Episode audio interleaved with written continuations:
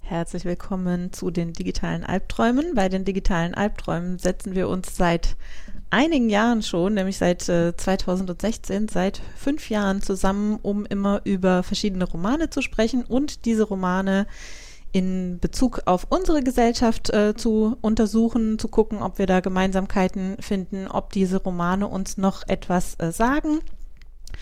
Und heute mit mir, und ich glaube, mich stelle ich nie vor, ähm, Esther, mit mir sind hier äh, Dentaku, der bei jeder dieser Veranstaltungen in der Stadtbibliothek in Stuttgart dabei gewesen ist, und Till und Franka, die immer mal dabei gewesen sind, also bei verschiedenen dieser äh, Veranstaltungen. Und wir möchten gerne heute reden über drei verschiedene Romane, nämlich Die Maschine steht still von Forster, 1984 von Orwell und der Report Der Markt von äh, Edward. Wir haben über alle drei Romane auch schon mal einzeln gesprochen, nicht nur in der Stadtbibliothek bei einer Veranstaltung, sondern auch in einer Aufnahme. Also die könnte man sich auch oder die kann man sich auch äh, einzeln äh, anhören. Wir werden jetzt heute deswegen nur noch mal kurz wiederholen, worum es denn überhaupt geht, aber wirklich ganz knapp. Das haben wir ausführlich in den einzelnen Folgen äh, getan und ähm, möchten dann die drei Romane miteinander vergleichen und eben auch noch mal schauen, was sagt uns das Ganze denn heute noch? Wir hatten als erstes angefangen mit Die Maschine steht still von Forster. Till, worum geht es denn da? Kannst du das mal kurz zusammenfassen? Ja, also in der Maschine steht still geht es hauptsächlich darum, dass alle Menschen in der Zukunft, in einer nicht benannten Zukunft, unter der Erde leben, innerhalb einer Riesenmaschine. Hintergrund, Erdoberfläche ist unbrauchbar geworden, um zu überleben, weil Menschen die Oberfläche ausgebeutet haben oder Kriege da stattgefunden haben. Es ist nicht näher beleuchtet, aber alle Menschen leben unterhalb der Erde in dieser Maschine und die sorgt sich darum, dass alles erfüllt ist, was die Menschen brauchen, um leben zu können. Jeder Mensch ist in einem eigenen Raum und weltweit. Diese Maschine umspannt die gesamte Welt und es ist völlig unklar, wer diese Maschine steuert, wie sie gesteuert wird, ob sie gesteuert wird von Menschen oder von der Maschine selbst. Und die Menschen leben in einem kleinen Raum, dem sie, in dem sie alles haben und von der Maschine gereicht bekommen, was sie brauchen zum Leben und zum Kommunizieren mit anderen Menschen. Was verpönt ist, ist das echte Treffen, das physische Treffen und es ist alles reduziert auf Erzählungen über virtuelle Kanäle, also Telefon und Videotelefonie. Und in diesem Setup geht es halt darum, dass ein Sohn seiner Mutter erzählt, dass da irgendwas mit der Maschine nicht okay ist und da versucht auszubrechen aus dieser Maschine und dafür auch den physischen Kontakt zu seiner Mutter sucht. Welcher, wie gesagt, verpönt ist. Du hast gerade gesagt, äh, Videotelefonie und so weiter, da lohnt es sich, glaube ich, trotzdem nochmal hervorzuheben, dass der, äh, also Roman ist ein bisschen übertri äh, ja. übertrieben, es ist ein sehr kurzer Roman, ähm, aber dass er eben von 1909 ist, beziehungsweise dann, ah ja genau, da war die Erstveröffentlichung, also das ja, ist natürlich dann wirklich schon deutlich seiner Zeit voraus, wenn ich dran denke, wie das in meiner Kindheit und Jugend war, wie man da auch schon manchmal von äh, Videotelefonie äh, geredet hat, aber das alles wirklich noch in der Ferne zu liegen äh, schien. Genau, und Videotelefonie dann auch eher als Hologramm und nicht so, wie wir es heute vielleicht kennen, mit wirklich Videoübertragung, sondern also noch ein bisschen weiter in der Zukunft. Noch weiter in der Zukunft, also den, die Idee des virtuellen Treffens zu Ende gedacht. Ja. Okay. Als zweites hatten wir der Report der Markt. Der Report der Markt ist auch in so einer Zukunft, wo es zumindest ähm, ein, äh, diverse Atomunfälle äh, gegeben hat und auch die Gesellschaften oder die Länder, wie wir sie kennen, ähm, durcheinander gebracht worden sind, dadurch, dass in äh, den USA, in einem Bereich von den USA, ähm, evangelikale Christen mittlerweile an der Macht sind und die Gesellschaft komplett umstrukturiert haben.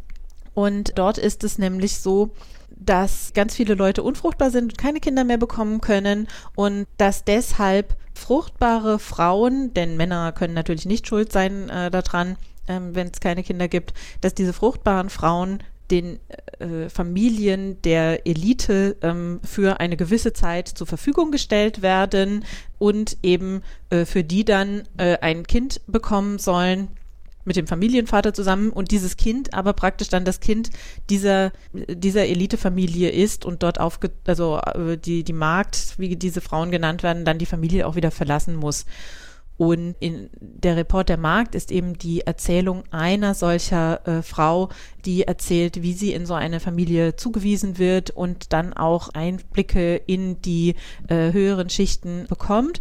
Aber vor allem äh, sieht man auch immer wieder äh, durch ihre ähm, durch ihre Erinnerungen, dass äh, dieser Umbruch erst vor kurzem stattgefunden hat dass sie also so wie wir heutzutage gelebt hat, dass sie eine Familie hatte, dass sie einen Beruf hatte und jetzt plötzlich in dieser völlig anderen äh, Welt lebt. Ihre Mutter war in der Frauenbewegung ähm, sehr aktiv und ähm, man sieht eben äh, da so ein bisschen, wie schnell das Ganze denn gehen kann und das macht das Ganze eben auch nochmal wesentlich äh, realer.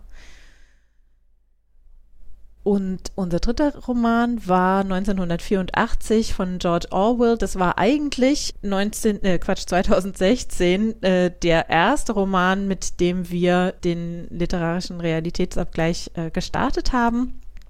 Dentaco, kannst du mal auch nochmal zusammenfassen, kurz, worum es denn ja, da geht? Ja, auch hier sind wir wieder in einem Szenario, in dem äh, es in der Vergangenheit wohl größere Kriege oder Umbrüche gegeben hat. Wir haben jetzt äh, auf der Welt noch drei große Machtblöcke, die in wechselnden Koalitionen gegeneinander kämpfen. Ähm, wir haben in dem, ähm, wir be begegnen praktisch Winston, der in einem dieser drei Machtblöcke wohnt, der äh, geführt wird von einem totalitären Regime, angeführt von dem sogenannten großen Bruder. Es gibt potenziell eine, eine totale Überwachung. Jedenfalls weiß niemand, wann er beobachtet wird und wann nicht. Die Gedanken, auch die ähm, Vergangenheit werden komplett ja, unter Kontrolle gehalten und auch äh, nachträglich nachkorrigiert. Und dieser Winston versucht eben ähm, ein bisschen dieser Sache zu entfliehen, findet da auch äh, möglicherweise eine Partnerin darin, wird dann aber doch schließlich verraten, gefoltert und an das System wieder angepasst. Ja, ganz genau. Und äh, ich glaube, äh, was man vielleicht schon beim ersten Zuhören nur dieser drei äh, Zusammenfassungen äh, sehen kann, ist, dass auf den ersten Blick 1984 und der Report der Markt doch sehr ähnlich sind, ähm, indem sie beide eben diese ähm, sehr negative dystopische Zukunft äh, hier zeichnen äh, beide Male haben wir diese Atomkriege beziehungsweise Atomunfälle auch dann miterlebt. Und ähm, ich glaube aber, der Grund ist oder warum das erst nur auf den ersten Blick so scheint, ist, äh, dass wir beide Male den Roman oder die Welt sehen aus dem Blickwinkel der Unterdrückten. Also wir haben ähm, einerseits den äh, Winston, der eben äh, sehr unglücklich ist, in dieser Welt äh, zu leben, wo er ähm, keinen Sinn sieht, wo er auch äh, sieht, dass alles ständig umgeworfen wird und äh, dass er sich überhaupt nicht darauf verlassen kann, was was er gesagt bekommt von der Regierung, was in der Zeitung steht, etc., weil er selbst ja auch sogar dafür zuständig ist, äh, praktisch dieses, diese Erzählung anzupassen. Also wenn jetzt ähm, äh, geändert wird, dass äh, Krieg gegen ein anderes Land geführt wird, dann ist eben klar, dass schon immer gegen dieses andere Land äh, Krieg geführt wurde und er ist dafür zuständig, dann die alten Zeitungen daran anzupassen, dass denn da auch praktisch wieder das Richtige ähm, drinsteht. Und in der Reporter Markt haben wir eben den Blickwinkel dieser Markt, die, äh, die in diese Familie zugeteilt wird, ähm, für die sie jetzt ein Kind kriegen soll. Und die von die die ihre eigene Tochter ähm, abgenommen bekommen hat, nicht weiß, ähm, ob die noch lebt sehr lange und äh, von ihrem Mann getrennt wurde äh, und so weiter. Und dagegen haben wir in Die Maschine steht still eben eine Pro Protagonistin, die das Ganze mitträgt, die eigentlich davon überzeugt ist, ein gutes Leben zu haben und die erst ganz am Schluss sieht, dass das eben keine so perfekte Welt ist und dass sie damit eigentlich nicht äh, zufrieden ist. Ich glaube, das ist vielleicht ganz wichtig, dass man das am Anfang mal nochmal äh, hervorhebt und ähm, dadurch wird vielleicht auch nochmal klar, dass, äh, dass es schon Sinn macht, die drei Romane auch zusammenzunehmen. Eins, was wir auch teilweise schon äh, in den letzten Malen besprochen haben, ein Thema ist, äh, das da ganz wichtig ist, ist die Sprache, auch wieder vor allem in der Reportermarkt und in 1984. Was wir in den, in den Romanen sehen, ist, dass wir so eine ganz perfide Verdrehung von Wörtern haben, also von, von den Wortbedeutungen.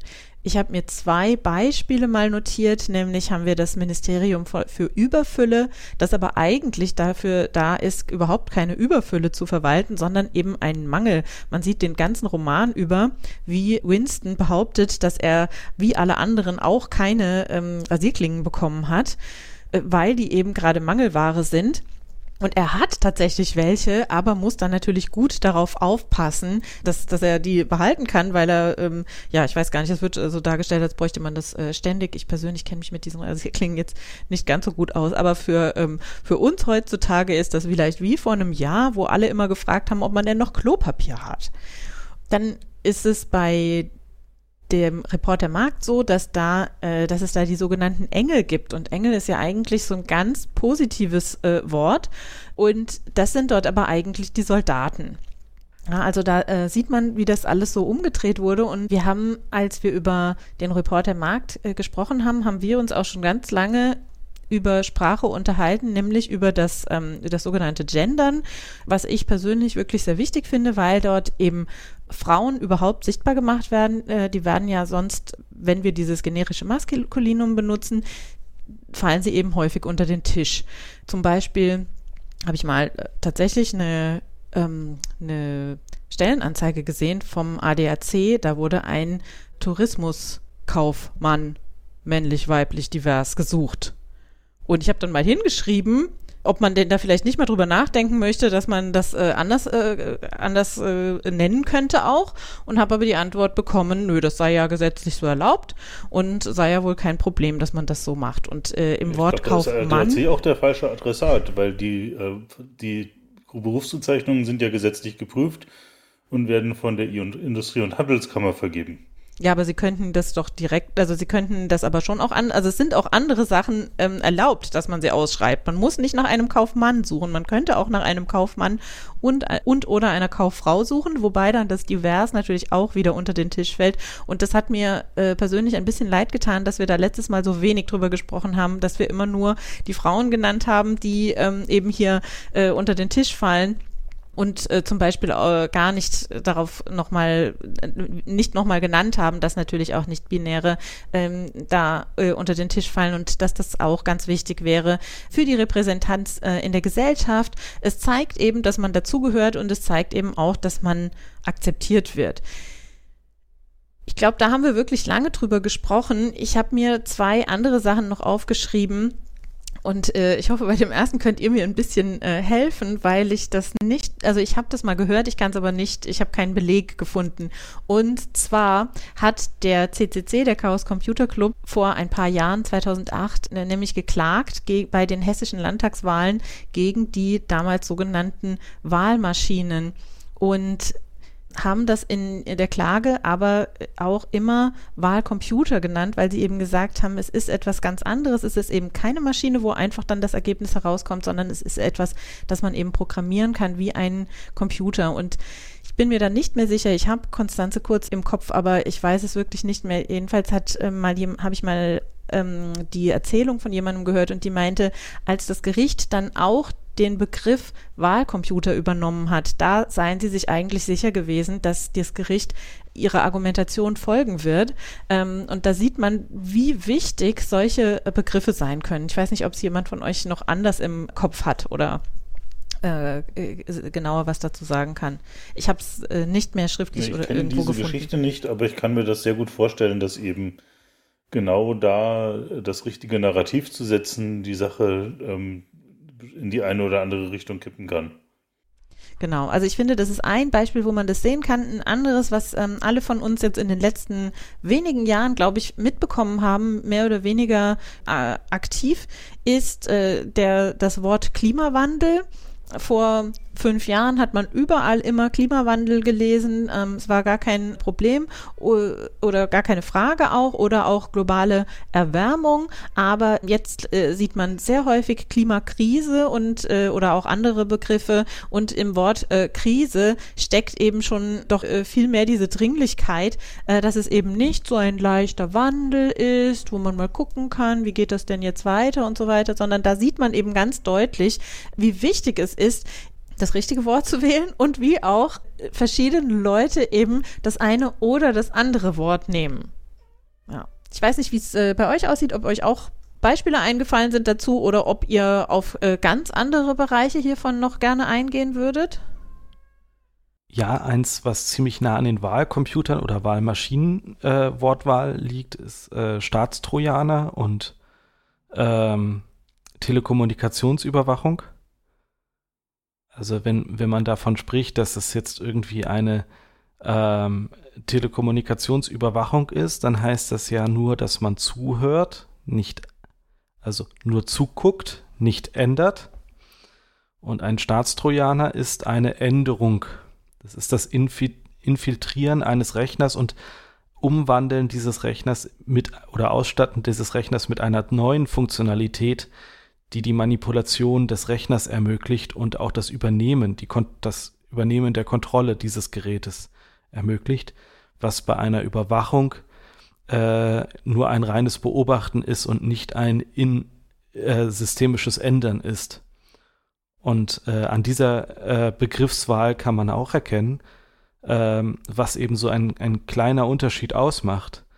Das eine ist ein, ich gucke mal, damit tue ich niemandem weh. Auch das stimmt ja nicht.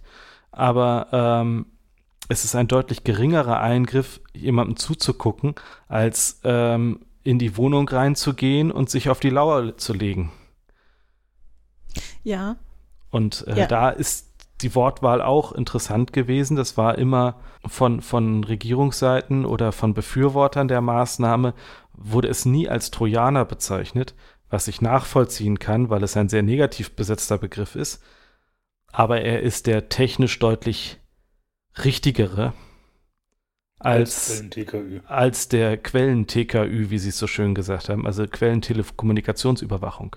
Ja, und da finde ich nochmal, wenn ich äh, dich da kurz ja. unterbrechen darf, dass auch ähm, Quellen-TKÜ, wenn man das hört, da hat man ja überhaupt keine äh, Ahnung, was das überhaupt sein kann. Also ja.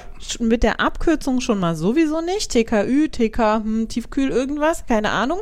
Und ähm, äh, wenn man äh, selbst wenn man Telekommunikationsüberwachung äh, hört, ist es eben schwierig. Da muss ich erstmal ganz viel nachdenken. Okay, Kommunikation, Telekommunikation, was ist denn damit überhaupt gemeint? Ist das was Negatives? Betrifft mich das überhaupt? Dagegen äh, Trojaner ist ja was ganz Anschauliches. Da kennt man als Kind schon die ähm, alten griechischen Sagen, wo das trojanische Pferd vorkommt. Ähm, und gut, klar, am Computer hat man ja äh, ganz, ganz viele solche Sachen äh, wie den Trojaner oder auch äh, die Viren und so weiter, die eben äh, sowas ganz, ganz Technisches, was man auch alles nicht anfassen kann, ähm, eben äh, sehr plastisch äh, darstellen. Ja, also das, äh, äh, genau, das finde ich nochmal ganz wichtig, dass es eben äh, dass oft so Wörter benutzt werden, ähm, wo es eben ganz schwierig ist, überhaupt dahinter zu kommen, was denn damit gemeint ist. Genau, und das haben, da haben wir ja gerade eben in 1984 tatsächlich auch praktisch eine ganze Abteilung und ein, äh, der, ähm, der herrschenden Partei, die sich genau damit beschäftigt, dass in völliger Absicht und also mit klarer Sicht auf, äh, auf die äh, auf die, das beabsichtigte Ziel, diese Sachen durchzuführen und dann praktisch sich damit eine neue Sprache mit dem Neusprech zu überlegen, in der die falschen Dinge, die ihrer Meinung nach falschen Dinge gar nicht mehr gesagt werden können. Ähm, Im Report der Markt, genau, da sehen wir ja was ganz Ähnliches. Und da ist es ja nicht so, dass sich unbedingt ähm, andere Worte ausgedacht werden. Klar, es werden gewisse Bedeutungen äh, verdreht, wie das, äh, Esther, was du sagtest, mit den Engeln und, äh, und ähnlichem. Aber vor allem ist es ja auch so, dass man dort überhaupt gar nicht sprechen kann ohne sich einer gewissen Gefahr auszusetzen. Also wenn man sich jetzt, muss sich dafür gar nicht kritisch äußern, sondern einfach ein normales Gespräch führen, in dem man vielleicht mal sagt, man, man fühlt sich nicht so gut oder ähnliches. Schon das wäre ja ein Angriff auf dieses System. Und ähm, da, da ist es so, dass man ja quasi mundtot gemacht wird. Also ist ähm, die Sprache sozusagen wegfällt so ein Stück weit, diese normale Sprache dass also nur noch bestimmte Sätze und Phrasen erlaubt sind, womit sich dann auch begrüßt werden muss. Äh, wenn man das nicht tut, dann ist man schon auffällig. Also das ist auch so ein ähm, sehr bedenklicher äh, Zug, dass man einfach, dass die Sprache einfach auch ein Stück weit verschwindet.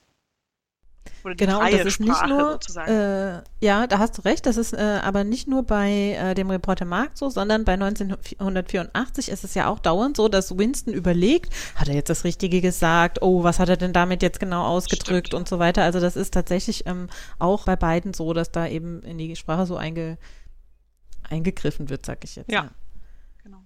Was jetzt man mal wieder sieht, ist, dass das eben bei ähm, bei äh, die Maschine steht still äh, ganz anders ist. Da kommt sowas eben wenig vor. Ja, da gibt es dann tatsächlich, dass, dass man nichts gegen die Maschine sagen darf. Das ist praktisch so eine religiöse, religiöse Überhöhung dieser Maschine äh, die so gottgleich irgendwie wird. Und da muss man dann aufpassen, dass man da nichts, äh, nicht das Falsche sagt. Aber abgesehen davon äh, ist es eben in diesem Roman ein anderer Umgang äh, mit der Sprache. Franke, du hast gerade gesagt, das darf man dann äh, gar nicht mehr sagen. Und in der Report der Markt ist es ja auch so, äh, dass man nicht nur das nicht sagen darf, sondern dass es eben für die Mägde so ist, und ich glaube auch, das bin ich mir jetzt gar nicht ganz sicher, für Teile der anderen Gesellschaft, dass man eben auch nicht mehr äh, lesen und schreiben darf. Also das wird äh, komplett mhm. rausgenommen. Die Mägde dürfen nichts lesen, wenn die, die werden immer einkaufen geschickt, aber die, ähm, die äh, Laden, ähm, Schilder, die, da steht dann nicht mehr dran, äh, was der Laden verkauft, sondern da sind dann immer nur so Symbole drauf, ähm, weiß ich nicht. Äh, Fisch oder? Und, ja, genau. so, sowas. Und diverse Tiere kommen da, glaube ich, vor, irgendwie für den Metzger und so weiter. Und auch wenn auch der Einkaufszettel ist, glaube ich, mit solchen Symbolen. Und äh, es wird eben alles versteckt vor den Märkten. Ich glaube, diese, ähm, es gibt ja praktisch dann noch so eine ähm, Unter- bis Mittelschicht, die relativ äh, unabhängig von dieser Elite äh, lebt und die haben teilweise, glaube ich, schon so für ihre Buchhaltung und so da äh, teilweise schon noch äh, Schrift, die sie da benutzen können. Aber ich fürchte, dass ich da jetzt gerade auf den zweiten Roman äh, schon zurückgreife, auf die äh, Fortsetzung, die Zeugin, wo das, glaube ich, vorkommt. Und äh, im äh, Reporter Markt ist es eben äh, so, dass, wie gesagt, man in der, in der, im Alltag keine Schrift äh, sieht und es für die äh, Hauptperson dann etwas ganz Besonderes ist, als sie mit ihrem äh, Hausherren äh, Scrabble spielt, wo sie das erste Mal wieder dann auch Buchstaben sieht und er, äh, er ihr dann auch solche alten Frauenzeitschriften äh, gibt, die sie lesen kann, weil sie so sowas eben schon ganz lange nicht mehr gesehen hat und wo sie dann auch erstmal ganz, also beim Scrabble-Spielen wieder nach äh, Wörtern überhaupt äh, suchen muss. Und äh, man einerseits sieht, dass das eben doch hier auch so für die, für, ich sag jetzt für die Verdummung ähm, genutzt wird. Also man möchte eben Bildung fernhalten von gewissen Gruppen und äh, gewissen Schichten. Und ich glaube, das können wir äh, in allen drei äh, Romanen sehen, wie da mit Literatur umgegangen wird, dass das äh, sehr speziell ist. Ich habe jetzt gerade schon gesagt, im Roman, äh, Report der Markt kommt das eigentlich gar nicht mehr vor. Aus, ach so, die Bibel. Die Bibel habe ich vergessen. Die Bibel gibt es als gedrucktes Werk, aber da darf natürlich die Markt nicht äh, dran. Ähm, ich habe auch den Eindruck, dass da immer nur die gleiche Stelle vorgelesen wird. Ja, der Commander hat natürlich seine Bibliothek, aber das ist ihm vorbehalten und ich weiß auch nicht, ob alle Sachen, die da drin stehen, für ihn legal gewesen wären. Mhm. Nee, ich glaube, er hat einiges auf dem Schwarzmarkt, ja. auch diese Frauenzeitschriften auf dem Schwarzmarkt so akquiriert. Genau. Ähm, sollen wir dann nochmal nach den anderen Romanen gucken? Ja, also bei 1984 war ja ein Buch auch illegal, sage ich jetzt mal, was nämlich nicht unter, Staat, also vielleicht doch unter staatlicher Kontrolle war. Das war das von dem äh, von der Widerstandsgruppe, der vermeintlichen, ähm, wo dann mal die Wahrheiten aufgelistet worden sind über das Regime. Sich ja dann am Ende herausgestellt hat, naja, aber äh, ein Großteil des Buches wurde von der Partei selbst verfasst. Und es ist äh, relativ unklar, ob es diese Widerstandsbewegung überhaupt gibt oder ob sie nur fake ist, um äh, ab, potenzielle Abtrünnige zu locken. Wo ja, also zwei Sachen passiert sind bei 1984. Das eine, wir schreiben an einem neuen Duden, wo ganz viele Begriffe wegfallen, mit dem Neusprech eben, ganz viele, ganz viele Vielfalt einfach reduziert wird auf einfachere Worte und positiv besetzte Worte. Und immer wenn es das Negative ist, sagt man einfach das positive Wort mit dem un davor. Also ungut ist schlecht, aber das Wort schlecht verwenden wir nicht mehr, also sagen wir nur noch gut und ungut. Da wurde ja äh, sehr stark eingegriffen in die Literatur draußen und auch rückwirkend die Historie umgeschrieben auf diese neuen, auf diesen neuen Sprachgebrauch. Und dann gab, es eben dieses aufwieglerischere ähm, potenzielle Wahrheitsbuch der Opposition oder der Rebellen, wo eben diese Sprache, die offizielle Sprache, nicht verwendet worden ist. Und dann ja aber am Ende auch, zumindest das, was in dem 1984 drin steht, nichts Neues drin stand. Sondern da standen einfach nur Dinge drin, die eigentlich allen bekannt waren. Die eigentlich Nur, allen dass sie- bekannt waren und die man aber nicht sagen die konnte. man nicht sagen konnte, durfte und auch nicht denken sollte und konnte, ähm, die aber keine Neuigkeit waren für zumindest den Winston. Der hatte schon so viel Einblick in, in die Entwicklung, dass er der Meinung war, naja, eigentlich ist es das. Äh, sondern stellte sich auch heraus, dass sein ehemalig bester oder sein, sein, der Mensch, dem er am meisten vertraut hat, dann später auch der, der Verräter und Folterer seinerseits wird. Ähm, oder sich als das herausgestellt hat, äh, dass der, der Mitglied der Gedankenpolizei war und Spion. Und dass der einen Großteil dessen geschrieben hat, was da drin stand. Da wird für mich zumindest ziemlich klar, dass äh, über die Sprache gesteuert werden sollen, soll, was Menschen denken. Und ja, ich glaube, gerade das wenn, ist ja ganz klar, ja. wenn, wenn Menschen anders denken, sie auch geködert werden mit Texten, die sie dann besonders machen. Also allein, dass wir uns mit diesen Texten befassen, sagt etwas über unseren Charakter.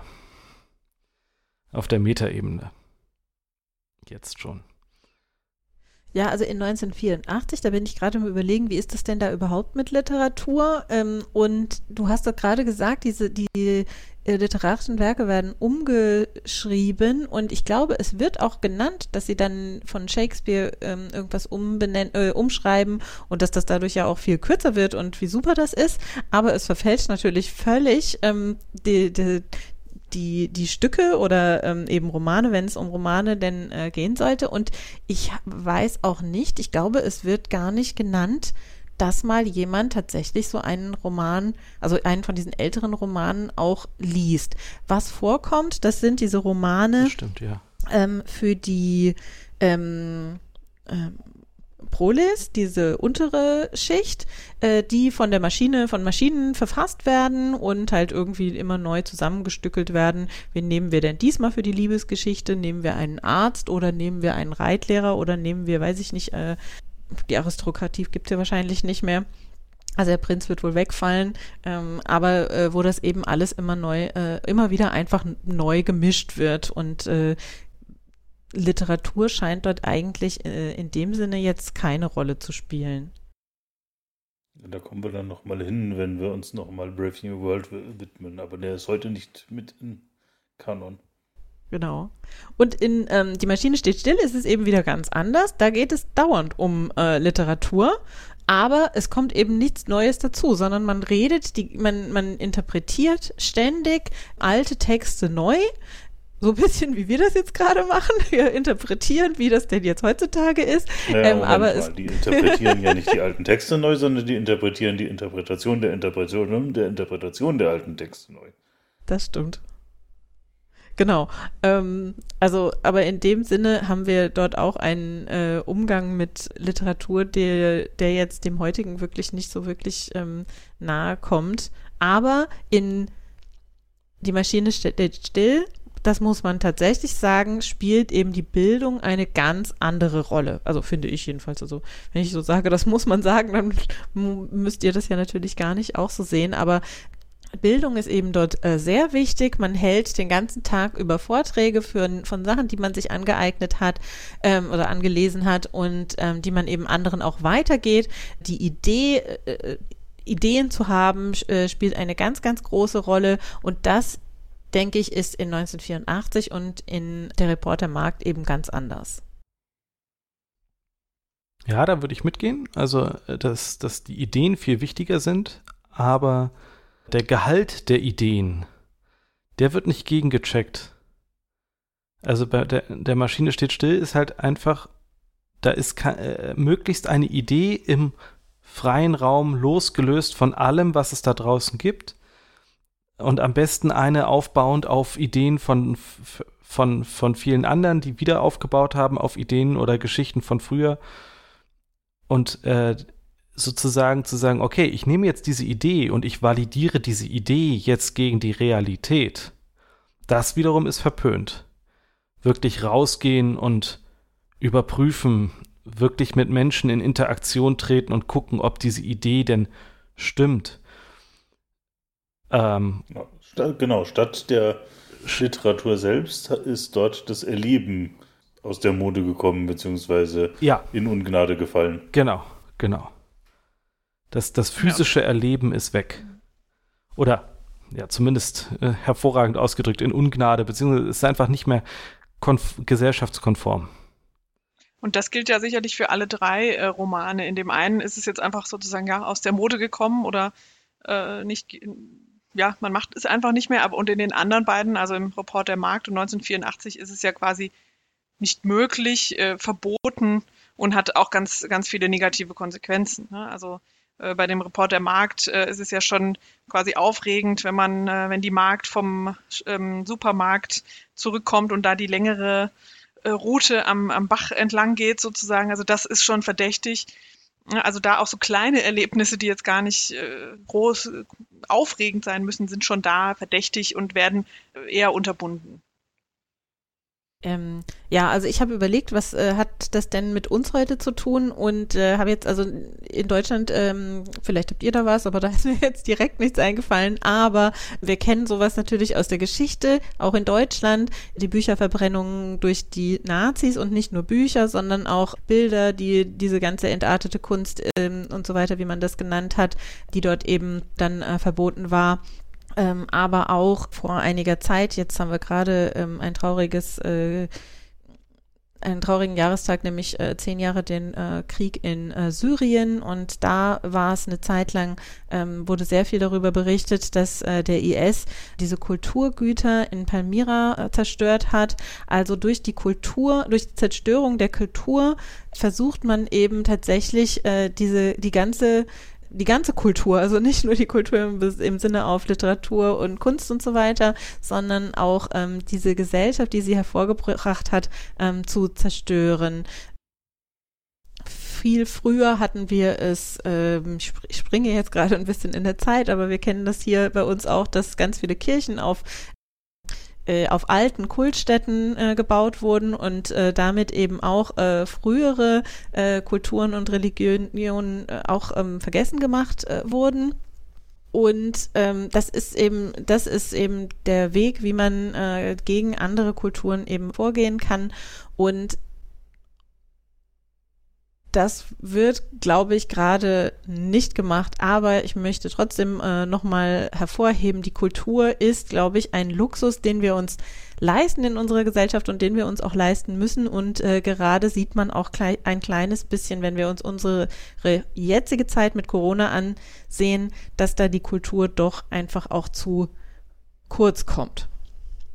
Ja, vielleicht eine Nummer kleiner als das, was du als Beispiele genannt hast, aber. Ja, ja, auf alle Fälle. Also das wollte ich jetzt glaube, überhaupt nicht nein, nein, behaupten. Ich meine jetzt nicht, sondern das, was ich jetzt sagen wollte, ist eine Nummer kleiner. Ach so, ähm, okay. Ähm, sondern, äh, aber. Aber ganz kurz, ich, Entschuldigung, ich, aber ich wollte trotzdem nicht behaupten, dass die Kultur gerade so zerstört wird wie äh, in Deutschland, so wie das in Palmyra oder bei den Nazis der Fall war. Also wirklich gar nicht, aber einfach, dass es ja, gut, ähm, aber, schade aber das ist. Gleiche, äh, das gleiche in Richtung, also die gleiche Tendenz, nur eine Nummer kleiner wird ja vielfach auch mit allem gemacht, was äh, an Baudenkmälern und äh, Dingen in, der, in, in Ostdeutschland in der Zeit der DDR entstanden ist. Da gibt es eben auch im, äh, im Endeffekt revanchistische Tendenzen, ähm, alles abzureißen, was in dieser Zeit entstanden ist. Und das praktisch ungeschehen zu lassen, mhm. zu, zu machen. Mhm. Äh, Till, du ja, hast dann, auch. Ja. Entschuldigung, nee. Franka, mach gerne weiter. Ja, nur kurzer Einwurf und nochmal die Nummer größer. Also ähm, wir nicht nur ähm, werden Kirchen natürlich oder wurden Kirchen auf, auf äh, Städten anderer Religionen erbaut, sondern wenn man jetzt an die Kreuzzüge mal zurückdenkt, da wurde das natürlich noch auf ganz andere Weise auch durchgeboxt, möchte ich jetzt mal sagen, oder durch, durchexerziert, dass ganze andere Religionen einfach verschwinden sollten, weil das ja die vermeintlich einzig einzig wahre ist. Also schon da war das auch so eine Entschuldigung, was, was so einen ähnlichen Effekt dann hatte, dass andere Religionen verschwinden sollen. Ja, das äh, sieht man hervorragend übrigens an dem Verhalten von China gegenüber den Uiguren. Da machen sie auch genau das. Die machen das nicht mit, nicht mit, wir zerstören eure äh, Kultstätten, sondern wir erziehen euch um. Wir packen euch in Lager und erziehen euch, wie ihr richtig die richtige Kultur zu haben habt. Und damit zerstört man halt auch eine Art von Vielfalt und äh, Kultur. Das Ganze ist Machterhalt, Machterlangung. Äh, ähm, an der Stelle würde ich sagen. Ähm, ich finde das interessant, äh, wenn wir jetzt nochmal auf dieses, die Frage der Kultur in Deutschland zurückgehen und wie wird gerade in dieser Krise mit der Kultur umgegangen ähm, und für wie wichtig halten wir die. Da habe ich das Gefühl, dass wir als Gesellschaft den Wert dieser Kultur insgesamt so nicht begreifen, wie wir ihn vielleicht begreifen in dieser Runde ähm, sondern sagen, naja, in der Bedürfnispyramide von Menschen gehen wir jetzt halt mal ein paar Schritte runter in der Pandemie und sagen, naja, Selbstverwirklichung ist jetzt nicht so wichtig, Kultur ist doch nur irgendwie sowas Geistiges, lass uns mal zurückkommen zu dem, was wirklich wichtig ist. Und das ist, naja, äh, wir sollen Autos irgendwie. Bauen. Wir sollen irgendwie ein Dach über dem Kopf haben und dafür brauchen wir Geld, weil Klopapier. ohne geht das nicht anders. Also müssen wir das Auto auch bauen und verkaufen können, was uns das Geld einbringt, damit wir Dach über dem Kopf haben und unsere Existenzbedürfnisse erfüllt haben. Na gut, aber das ist ja, ähm, dann bist du jetzt aber schon wieder bei einer Argumentation, nach der die Kultur auch existieren müsste, weil die müssen auch irgendwie alle ein Dach über dem Kopf haben und von irgendwas existieren. Können die nicht in diese Autofabrik? Ich möchte nicht sagen, dass wir vollständig danach handeln, sondern dass es mir so aussieht, als ob Kultur als Luxusgut begriffen wird und äh, eben als beliebig zu kürzen oder mhm. zu vernachlässigen ähm, in dieser Pandemie. Ja, ja und liegt vielleicht das daran, dass die äh, Lobby, äh, Ding, äh, die Lobby Vertreter, die sich eigentlich um Kulturschaffende kümmern würden, sollten, könnten, gerade damit beschäftigt sind, äh, sich hauptsächlich mit dem Urheberrecht und dem Internet zu beschäftigen.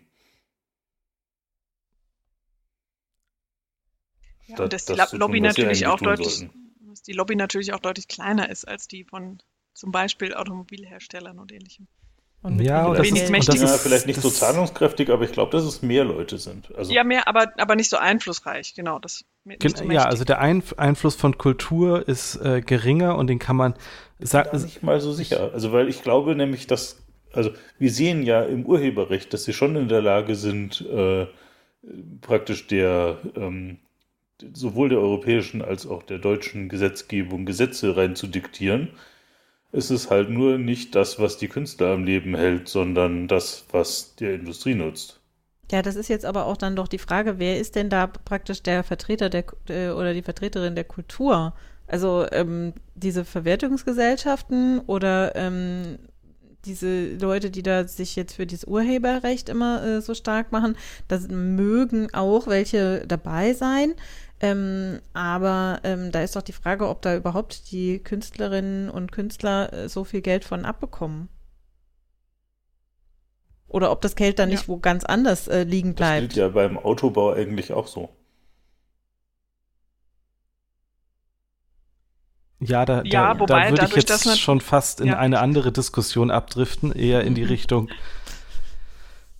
welch, äh, wer ist, wer ist ein, ein starker Einfluss äh, oder hat einen starken Einfluss und wer nicht in der aktuellen Situation, in einer Krisensituation haben wahrscheinlich hierarchische Strukturen äh, deutlich eher Einfluss als äh, diverse Strukturen.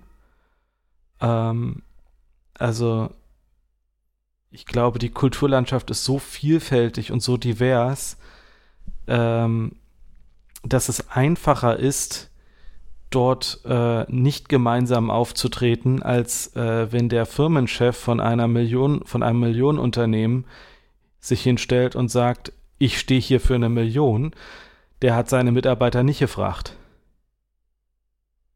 Es ist äh, eine völlig andere Größenordnung und es ist auch ähm, ja, vom, und es ist auch einfacher zu lösen. Das ist vor allem das Problem, was ich da sehe. Einem großen Unternehmen ein Batzen Geld geben ist ein einmaliger Akt, der sehr viele Probleme löst auf einen Schlag. Denn damit delegiere ich die Problemlösung des Lohnfortzahlung und so weiter an eine Struktur, die ich nicht mehr unter Kontrolle habe, die aber auch ähm, der ich wo ich das abgebe und bei dem anderen müsste ich sagen, ja, so, und wie verteilen wir denn jetzt eigentlich das Geld? Jetzt müssten wir auf verschiedenste äh, Bedingungen eingehen und haben dafür eigentlich gar nicht die vielen organisatorischen Strukturen, die es vielleicht in einem Großkonzern gibt, wo es eine Personalab oder viele Personalabteilungen gibt, die sich genau mit solchen unterschiedlichen Arbeitsmodellen auseinandersetzen und das alles haben. Ich glaube, es ist eher die einfachere Lösung zu sagen, wir haben hier ein Unternehmen, das wird hierarchisch geführt, dem geben wir jetzt X. Damit ist das Problem für Y viele Menschen erledigt. So, und jetzt kommt noch der große Rest, um den ich mich kümmern muss. Oh, das ist aber schwierig.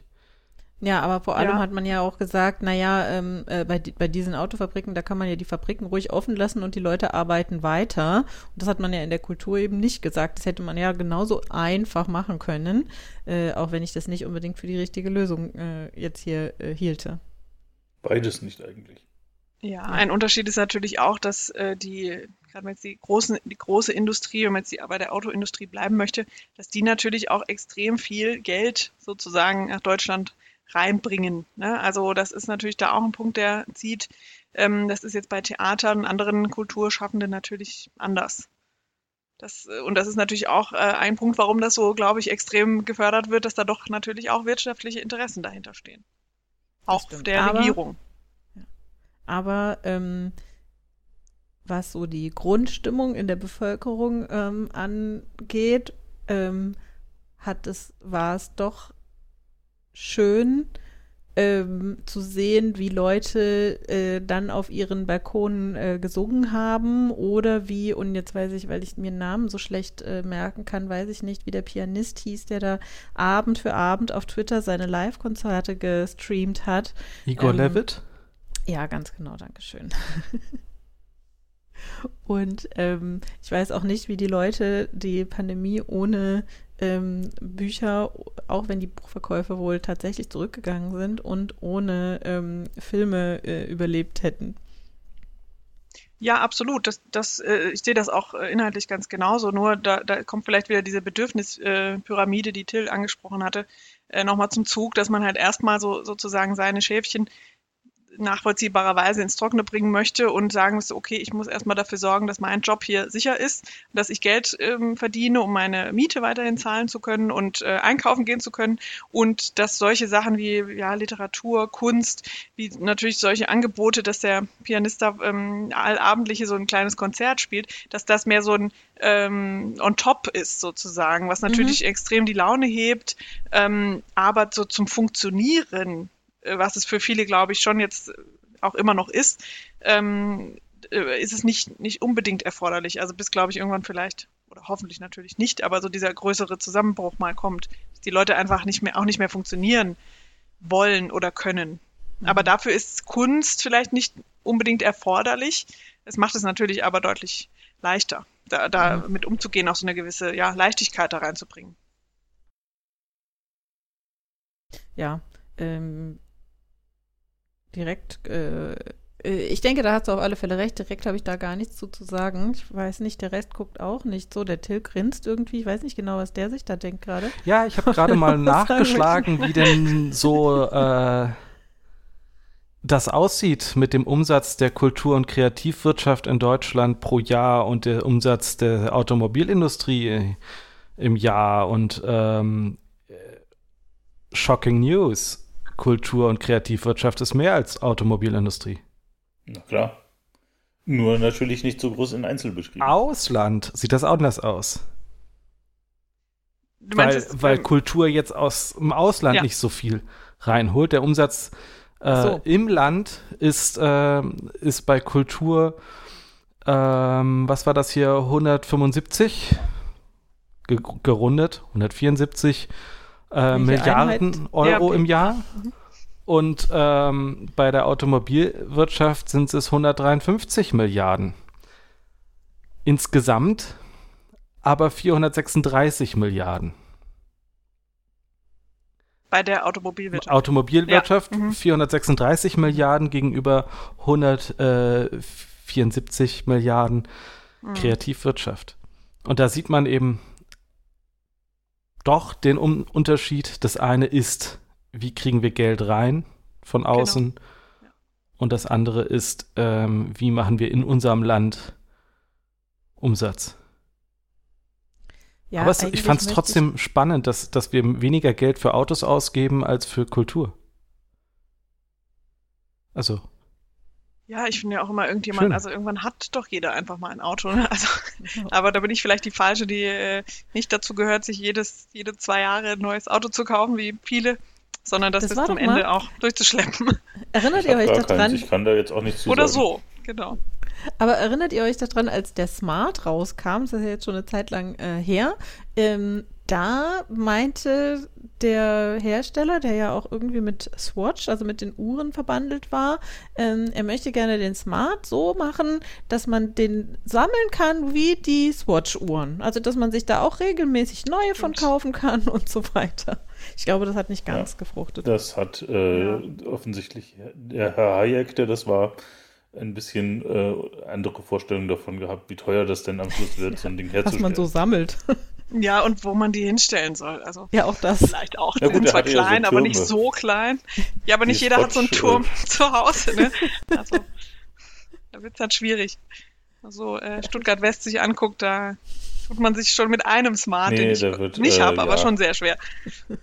Da wird es auch schwer, noch so einen Platz für so einen Turm zu finden. Ja, ähm, grundsätzlich würde ich aber gerne auch nochmal ähm, dagegen plädieren, dass man das so gegeneinander aufrechnet. Also das wäre jetzt nicht mein Ansatz zu sagen, ja gut, okay, die machen aber irgendwie hier 500.000 mehr, dann müssen wir jetzt nur noch die fördern, sondern eigentlich müsste man doch eigentlich das Ganze eher ein bisschen vergleichen. Äh, eigentlich ja eher vielleicht im Gegenteil. Eigentlich ja, ja. vielleicht eher im Gegenteil. Genau. Nee, nee, so war das jetzt auch nicht gemeint. Ähm, nur, ich sagte nur, das sind die, die Interessen dahinter, weshalb mhm. diese Förderung jetzt so in der jetzigen Zeit äh, so stattfindet, glaube ich. Ja. Und ich, ich meinte das auch eher als ähm, aus, der, aus der Umsetzung her gedacht, nicht aus der Gerechtigkeitsebene. Mhm. Also ich hätte es verstanden, wenn alle reduziert werden oder allen geholfen wird. Mhm. Ja, dass das, also diese gesamte Pyramide an äh, oder diese ganzen Berufsgruppen alle ein bisschen weniger machen. Mhm. ich weiß nicht, wie man das hätte umsetzen sollen, aber ähm, das wäre aus meiner Sicht der gerechtere Weg gewesen. Vielleicht sogar die, die ein bisschen, die, die mehr verdienen, weniger, äh, dass die ein bisschen mehr dazu beitragen. Ähm, genau. Aber dass es jetzt halt irgendwie so, so ausartet, dass es, oder andersrum, für dass, dass wir sagen, ja, äh, es ist einfach für ganz viele Menschen erstmal eine Lösung zu finden, schnell eine Lösung zu finden. Also machen wir das erstmal und dann gehen wir weiter. Ist eine ganz nachvollziehbare Methodik, sage ich jetzt mal. Also, ich möchte mich auch erstmal einem großen Problem widmen und das ist weg, wenn ich das einfach lösen kann. Weg und dann das nächste. Dass das jetzt zu gesellschaftlichen Verwerfungen führt, äh, sehen wir. Ja, da kann ich vielleicht einen Roman empfehlen, den ich gerade lese. Ähm, ich muss, ich habe den Autor wieder nicht da, äh, aber es heißt, also auf Englisch heißt es A Beginning at the End ein Anfang am Ende. Ich weiß nicht, ob es so gut war, den jetzt zu lesen. Ähm, ich habe mir den aus irgendwelchen Gründen vor ziemlich genau einem Jahr gewünscht und habe ihn dann auch zu Weihnachten geschenkt bekommen. Und es geht nämlich um ähm, die Zeit nach einer Pandemie. Ähm, spielt so fünf Jahre nach einer Grippeepidemie, die große Teile ähm, äh, global dahingerafft hat und wie Leute, wie die Leute dann so psychologisch äh, und so weiter damit äh, umgehen. Aber er liest sich wirklich gut und äh, er ist auch gar nicht, äh, also ich hatte letztes Jahr einen anderen Roman angefangen, der hieß Dry und da ging es darum, dass es plötzlich kein Wasser mehr gibt und da habe ich schon nach den ersten zwei Seiten irgendwie Herzrasen gekriegt und den einfach mal erstmal wieder zur Seite gelegt. Ja, das muss jetzt Weil, vielleicht ja. gerade nicht sein. nee, genau. Eine Freundin von mir hat auch, auch in äh, letzter äh, Zeit ein paar sehr dumme Filme angeschaut in dem Zusammenhang. Also die Filme waren sehr gut, aber nicht hilfreich. Guck, nicht guckt hilfreich, im Moment, also guckt euch Contagion an, aber guckt vielleicht nicht im Moment an, zum Beispiel. Ja, auch ziemlich genau vor einem Jahr war auf der, ich weiß jetzt nicht welche Bestsellerliste genau, also ob es wirklich Spiegel oder was es war, äh, war auch ähm, Die Pest, war ja auch der, der Bestseller. Das hat mich auch gewundert, dass so viele Leute dann wirklich am Anfang so einer Pandemie ähm, sich sowas dann zu Gemüte führen müssen. Mhm. Aber ja, kam anscheinend gut an. Ja, ja, das stimmt. Ich habe mich auch ein bisschen gewundert. Äh, da kam nämlich dann auch ähm, von irgendeinem Verlag, der so für Schulen Material produziert, ähm, auch Material, das man mit den, mit den Schulklassen hätte durchnehmen sollen, gerade zum Thema Pest, so mit diesen Pestmasken ähm, und so weiter. Mhm. Und ich dachte mir, hu, ob das jetzt gerade so psychologisch so geschickt ist, wenn man das jetzt tatsächlich ähm, mit diesen Kindern durchnimmt, die jetzt gerade äh, alle gesagt bekommen, sie müssen auch solche Masken äh, tragen, damit sie nicht äh, unter Umständen ihre Familien anstecken. Ähm, also ich habe es dann, glaube ich, eher lieber. Ich habe, also gut, ich habe ja keine Geschichte, ich hätte es aber, glaube ich, erstmal äh, nicht unbedingt gemacht. Ich glaube aber, das Thema Literatur in den beiden Romanen äh, können wir damit vielleicht abhaken oder möchte da noch jemand was hinzufügen? Nee, okay. Nö. Also, ähm, das letzte Thema, das letzte große Thema, das wir uns ausgesucht haben, äh, ist das Thema Privat Privatsphäre und Überwachung. Und ähm, das äh, kann man vielleicht kurz auch nochmal hervorheben, ist äh, also wir machen das ja äh, in, der, in, in, Zusammenarbeit mit der Stadtbibliothek äh, Stuttgart, aber der zweite Partner von uns hier also dann, das ist eben der ähm, No Spy Verein, der sich eben gegründet hat nach den Enthüllungen, die Edward Snowden äh, damals über die Tätigkeiten der Geheimdienste, natürlich hauptsächlich der amerikanischen, des amerikanischen Geheimdienstes, aber auch ähm, von äh, anderen äh, anderer Ländergeheimdienste äh, der Öffentlichkeit eben zu, äh, äh, bekannt gemacht hat. Ja, und deswegen ist das äh, auch eins der Themen, die eigentlich in allen Romanen, die wir besprochen haben, immer ein bisschen vorgekommen ist. Und ich glaube, wir haben schon einiges, äh, so ein bisschen, einiges genannt, jetzt heute auch, was äh, in den äh, Romanen äh, vorkommt. Als wir über 1984 und auch den Reporter Markt gesprochen haben, haben wir schon gesagt, so richtig passt das nicht auf unsere Gesellschaft. Und eigentlich habe ich mir dann aber gedacht, ja, dass wir doch einen großen Teil doch jetzt nochmal weggelassen haben, der vielleicht doch passen würde. Denn ähm, was wir damals auch schon genannt haben, ist, dass 1984 und der Reporter Markt eben in einer Gesellschaft, äh, in einer totalitären äh, Gesellschaft äh, spielen und dass dort ganz viel Wert gelegt wird auch auf diese gegenseitige persönliche Überwachung. Also bei der Reporter Markt ist es zum Beispiel so, dass diese Mägde, wenn die einkaufen gehen, immer zu zweit gehen und eben immer gegenseitig aufeinander aufpassen und auch bestraft werden, wenn die andere eben etwas äh, Unerlaubtes äh, tut. Also diese persönliche Ebene, die ist dort ganz wichtig.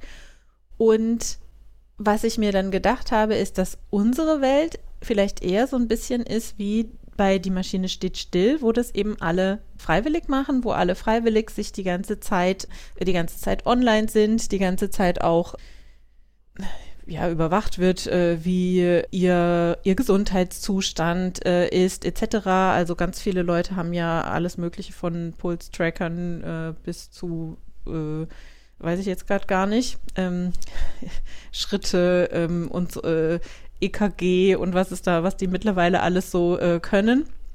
Corona-Warn-App. Äh, also, genau, ja, stimmt. Ach so, und äh, nicht nur die Corona-Warn-App, sondern mein mein Schrittzähler und die App, die ich dafür nutze, die guckt auch nach dem äh, Puls und schreibt mir jetzt immer hin, ob sie glaubt, dass ich vielleicht infiziert bin oder nicht. Ähm, äh, ob jetzt mein Puls äh, regelmäßig ist oder nicht.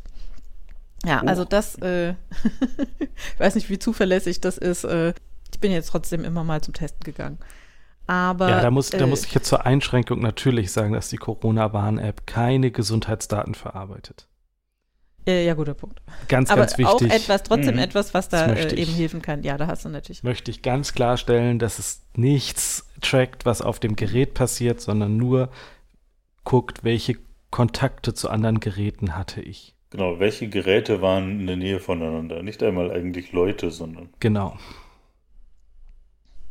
Nicht, dass da irgendwie jetzt äh, jemand um die Ecke kommt und sagt, oh Gott, oh Gott, NoSpy sagt, die Corona-Warn-App überwacht die Gesundheit. Ah, ah.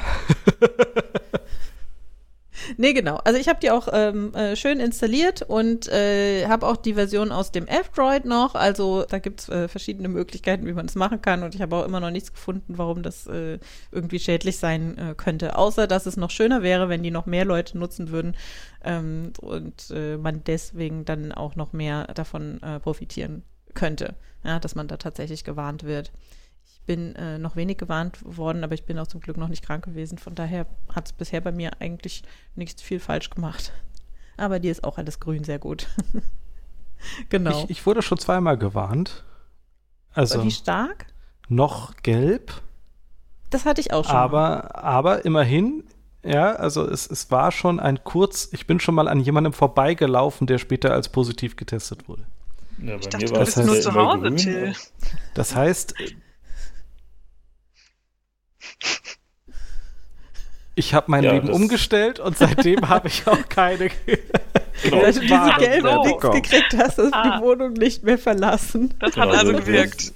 Ich hatte ja auch, also es blieb immer grün, aber ich hatte irgendwie in, äh, in Ende Oktober so bis zu, ich glaube sogar bis zu 13 Kontakte zu irgendwelchen Leuten, die weiter weg waren, aber später dann infiziert gewesen sind. Und seitdem bleibe ich lieber zu Hause. Aha. Sehr, sehr gut.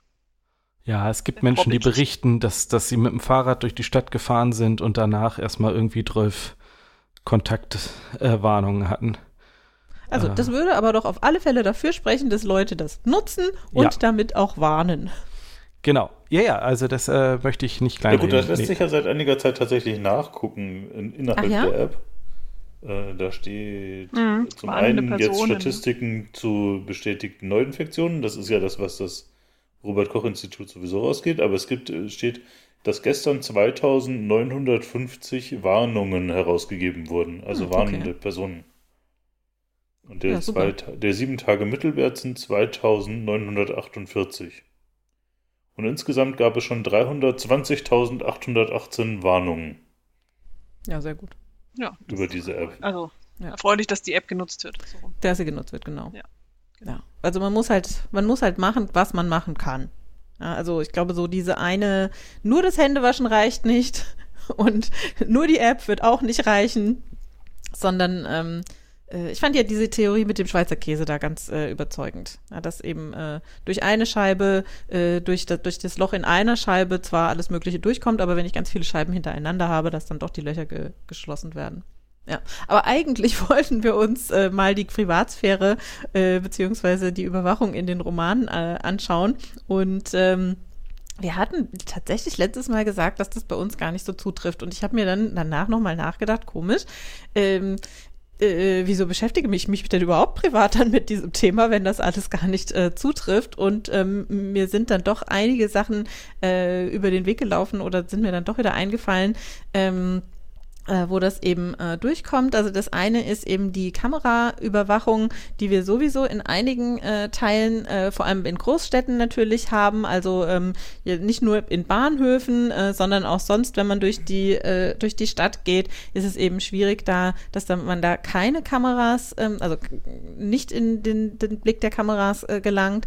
Aber es gab ja auch ähm, ähm, verschiedene, äh, oder es gab äh, in Deutschland den Versuch am Bahnhof, Berliner Bahnhof äh, Südkreuz, wo man mit dieser sogenannten intelligenten Videoüberwachung, also mit Gesichtserkennung, ähm, äh, Versuche gemacht hat und äh, der Innenminister Seehofer ja auch gesagt hat, dass er das gerne ähm, ausweiten möchte. Da wäre ja die Frage, warum denn eigentlich nicht?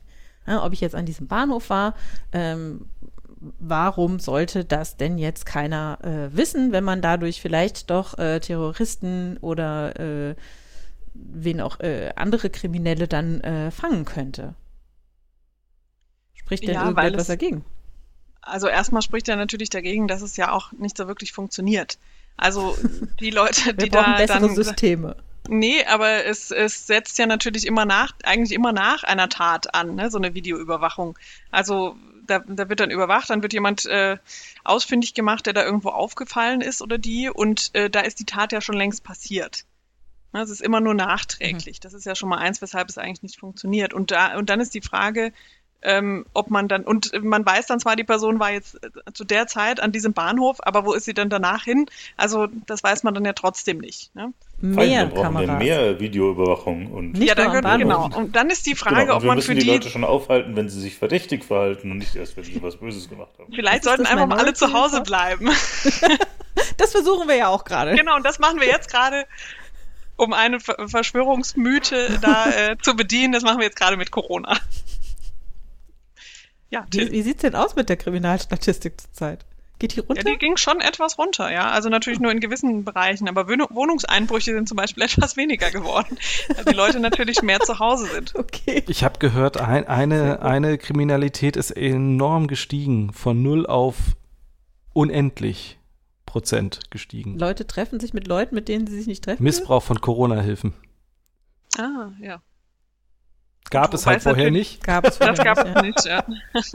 Aber natürlich Missbrauch von anderen, ich sag mal, Sozialleistungen oder Leistungen vom, vom Bund, das gibt es natürlich schon äh, auch in anderen genau. Bereichen. Ja. Aber klar, so, gibt auch mal immer mal einen äh, was Neues, ja. Mhm.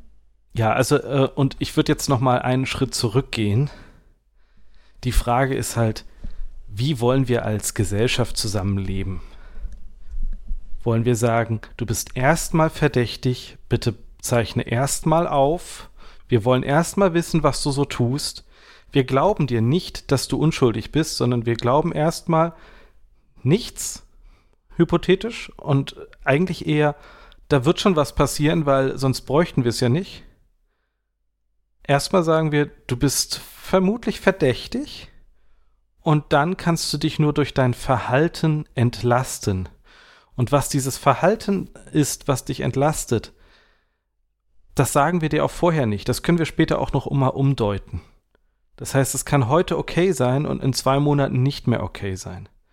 Gesetzeslagen ändern sich und dann kann man im Prinzip sagen, okay, rückblickend, ah, da war es aber schon ganz schön verdächtig. Ich gucke jetzt noch mal zurück und gucke noch mal die letzten zwei, drei Jahre an. Äh, wer, wer hat sich denn damals falsch benommen nach dem heutigen Gesetzesstand? Und die gucken wir mal genauer an. Gut, da hast du wieder eine schöne Querbeziehung zum Reportermarkt Genau. Wo ja ähm, nachträglich alle Leute, die irgendwann mal an Abtreibungen beteiligt waren, hingerichtet werden als Mörder. Jetzt ist eben die Frage, wie viel, wie viel Forschung, Entwicklung und so steckt man in Techniken, die Privatsphäre schonend sind und De Demokratie fördernd sind und wie viel steckt man als Gesellschaft in eben dieses, ich möchte mehr überwachen, ich möchte mehr sehen, ich möchte mehr Leute finden ähm, und steckt das mehr in Technik. Also ich würde jetzt auch gar nicht sagen, Technik funktioniert oder funktioniert nicht. Die Diskussion, wenn man die nämlich führt mit dem Argument, äh, ist es total einfach, ja, wir brauchen halt einfach mehr und bessere Technik. Damit ist das Problem aus der Welt, dann hat man es verloren. Ähm, die Frage ist halt, wie bekommen wir es hin, dass Privatsphäre den höheren Wert bekommt als der, den es momentan in der Gesellschaft hat. Wenn ich mir angucke, dass faktisch an ganz vielen Stellen Privatsphäre wegfällt und es noch keinen Aus, also noch, noch keine Auswirkung hat auf die Person, außer halt auf die, die auf diese Auswirkungen hat, wenn Kinder äh, und Jugendliche sich mobben, dann hat das eine krasse Auswirkung. Und wenn die sich gegenseitig irgendwie mit ihren, mit ihren Apps tracken und äh, rausfinden und, und hinterher schnüffeln und so, äh, kann das ganz schön eklig sein für die Opfer. Ähm, das war es vorher im Analogen auch, aber im Digitalen ist es vielleicht noch viel einfacher und schlimmer und skalierbarer. Ähm, und äh, das Misstrauen, was mir entgegengebracht wird als Bürger, das äh, vom Staat her, hier, ähm, ich will das Recht haben, jederzeit in deine Wohnung zu gucken. Faktisch wollen sie das jetzt haben, also gucken zu können. Ähm, mit Kannst der, du das ausführen? Mit der, mit der Quellen-TKÜ ähm, im Verdachtsmoment ähm, ist es möglich, in mein digitales Zuhause reinzugucken und mich dort vollständig zu überwachen, ohne mein Wissen. Wir haben im Analogen gesagt, naja, eine Hausdurchsuchung, da muss immer ein Zeuge mit anwesend sein, wenn das stattfindet. Im digitalen nicht. Es gibt keine Benachrichtigung und die Benachrichtigungspflichten wollen sie jetzt auch streichen aus den Gesetzen, so dass ja, also eigentlich hätten wir dich benachrichtigen sollen nach Abschluss des Verfahrens, aber vielleicht bist du ja doch noch verdächtig und deswegen ist es vielleicht besser, dir nicht zu sagen, dass wir dich überwacht haben. Ähm, und dir damit auch jegliche Rechtsgrundlage zu nehmen, ähm, gegen eine fälschliche und illegale Überwachung überhaupt vorgehen zu können. Ähm, vielleicht, äh, das wäre, glaube ich, ganz gut, wenn wir das noch dazu sagen, äh, jetzt wo, ich ganz worauf viele du Themen. dich denn da überhaupt beziehst.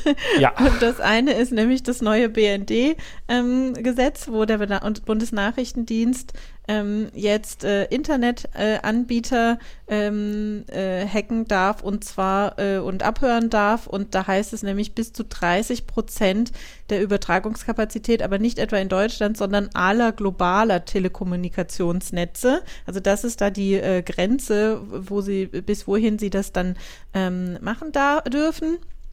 Ähm, und teilweise ähm, geht es um die Polizeiaufgabengesetze. Das äh, bin ich mir jetzt allerdings nicht ganz sicher, welche genau du da ähm, gemeint hast. Also ich weiß, in Baden-Württemberg dürfen ähm, Polizisten äh, damit dann auch ähm, in Wohnungen äh, Bodycams einsetzen, ähm, wobei ja eigentlich Wohnungen eben private, geschützte ähm, äh, Räume sein sollten. Ähm, man hat äh, dann auch oder ich glaube, das hat man schon äh, beschlossen, ausgeweitet, dass Personenfeststellungen auch anlasslos bei ähm, mehr äh, in mehr Fällen gemacht werden dürfen als vorher. Also vorher durfte man das äh, zum Beispiel nicht bei Volksfesten, Fußballspielen, Weihnachtsmärkten und das äh, hat man jetzt wohl geändert.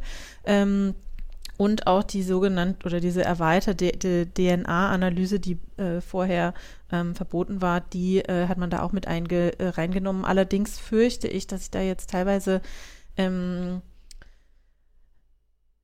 Nee, ich, also ich glaube, das ist tatsächlich Baden-Württemberg, da bin ich mir aber nicht sicher. Ich weiß, in Bayern darf man auch noch anderslos Briefe und Päckchen öffnen. Und das mhm. dürfen sie in Baden-Württemberg, glaube ich, noch nicht. Aber diese Polizeiaufgabengesetze, die sind, äh, die sind dann eben ja so äh, unabhängig vom Bundes. Wie bitte? Das ist ja auch immer so eine Art Überbieterwettbewerb. Da kommt ja, und das ist eben nicht. Sagt, warum äh, dürfen die dies und wir nicht? Genau. Und da ist es eben äh, je nach Bundesland äh, unterschiedlich. Deswegen ist das ein bisschen schwierig, das jetzt genau genau so zu sagen, wie es wo, oder ja, habe ich jetzt nicht alles Genau, ich, ich, ich präzisiere meine Aussagen noch mal ein wenig. Ähm, in fast jedem meiner privaten Wohnräume steht ein Rechner und fast alles, was ich tue, findet im Rechner statt. Dementsprechend zähle ich den Inhalt meines Rechners auch zu meinem Wohnraum. Ich persönlich, der sagen nämlich sehr, sehr viel über mich aus. Ich meinte jetzt nicht eine Hausdurchsuchung, die stattfindet physischer Art, sondern bei der Telekommunikationsquellen TKÜ, wie wir sie vorhin genannt haben, passiert es ja, dass mein, meine ja, Rechner in meinem privaten Raum infiziert werden mit einer Schadsoftware, um mein, äh, mein, meine Sprache, meine Interaktion mit anderen Menschen ähm, abhören zu können. Äh, ja, äh, ich war auch eigentlich mehr auf dieses äh, die, die, Tatsache eingegangen nach dem BND-Gesetz, äh, dass dann äh, Internetanbieter ja. ähm, gehackt werden dürfen und habe den Rest, den hattest du nicht genannt, aber dachte mir, wenn wir jetzt schon dabei sind, dann können wir genau, das auch noch ja, äh, das hinzufügen. Ist, genau, es gab nämlich, es gab eine Zeit in Deutschland, in der war es so, dass ein Besitzer eines Gerätes dafür verantwortlich war, dieses Gerät sicher zu halten und wenn dort illegale Sachen gefunden worden sind auf diesem Gerät, dann konnte der Besitzer des Gerätes dafür verurteilt werden. Fand ich gut. Wenn jetzt aber das, das damals war auch das Problem, hey, wenn jemand den Rechner aber gekapert hat und diese Sachen da nur hingelegt hat, dann konnte derjenige ja gar nicht wissen, dass das auf seinem Rechner ist und ihm Beweise oder äh, belastendes Material untergeschoben wird. Jetzt ist aber die Sache, jetzt kann ich gar nicht mehr selber sicherstellen, dass mein Gerät sicher ist, wenn von staatlicher Seite Sicherheitslücken, also Sicherheitslücken ausgenutzt werden oder oder jetzt sogar Update-Mechanismen von äh, mittels äh, Hacks bei Service-Providern ähm, verändert werden sollen und trojanisiert werden sollen vom BND, das steht da auch drin, ähm, dann heißt das, ich kann mein Gerät nicht mehr selber absichern. Ich kann also auch für den Inhalt meines Gerätes nicht mehr verantwortlich gemacht werden, weil ich ja überhaupt nicht selber imstande bin, ihn jemals abzusichern. Ich werde aber trotzdem verantwortlich gemacht für den Inhalt, ungeachtet dessen, dass staatliche Seiten Sicherheitslücken offen halten, geheim halten, um sie selber nutzen zu können, die dann auch eventuell Kriminelle nutzen können, gegen die ich mich aber nicht wehren kann, weil ich diesen Rechner nicht aktualisieren kann, weil es nicht bekannt ist, was, was, was es für Probleme gibt. Es hat halt so einen Rattenschwanz, einen juristischen, interessanten, da hätte ich gerne Frankas Einschätzung auch mal zu. Äh, ähm, Oder ich gerade den IT-Rechtsfachanwaltskurs beendet habe.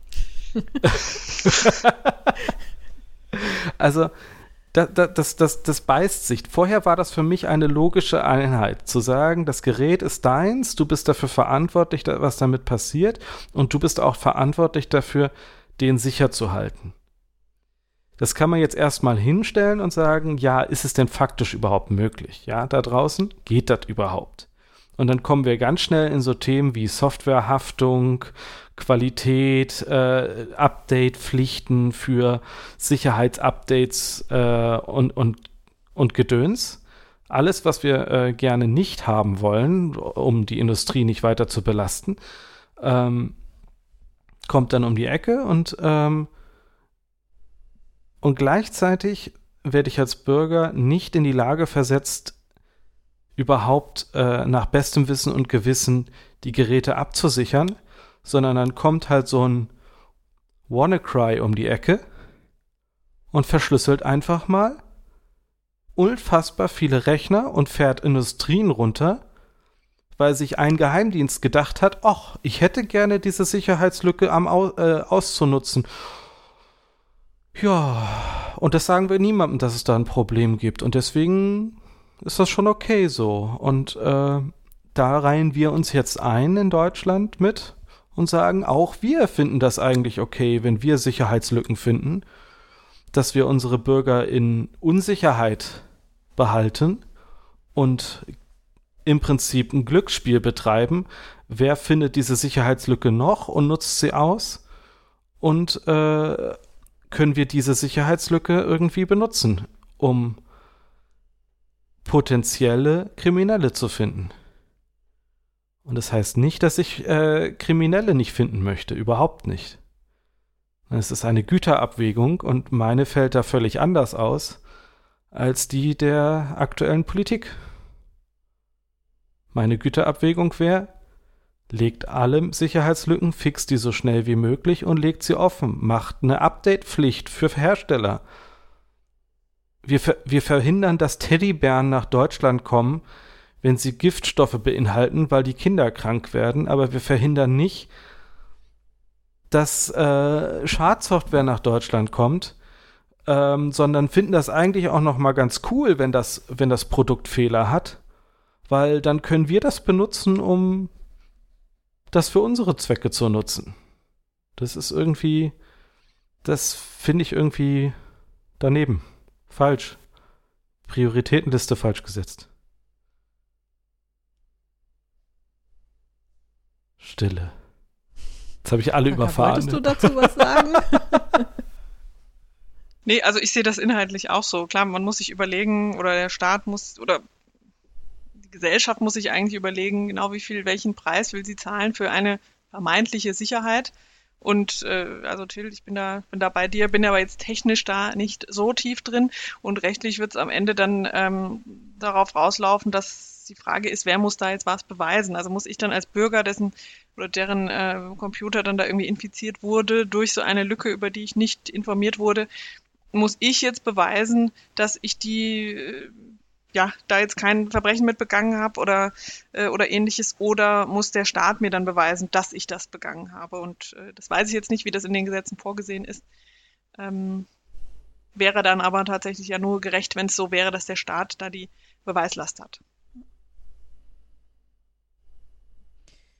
Ähm, ich würde gerne nochmal zu dem zurückgehen, äh, Till, was du ganz am Anfang gesagt hast. Ähm, da meintest du nämlich, ähm, in welcher Gesellschaft wollen wir denn hier ähm, leben und wenn wir äh, ständig eine ähm, es möglich machen, dass man ähm, also dass man äh, durch äh, Kameras äh, verfolgt wird, also wenn da jetzt tatsächlich auch so eine Gesichtserkennung mit äh, dabei wäre oder wenn man, äh, wenn die Polizei eben auch anlasslos das Recht hat, einen zu ähm, zu kontrollieren, Briefe und Päckchen aufzumachen und so weiter.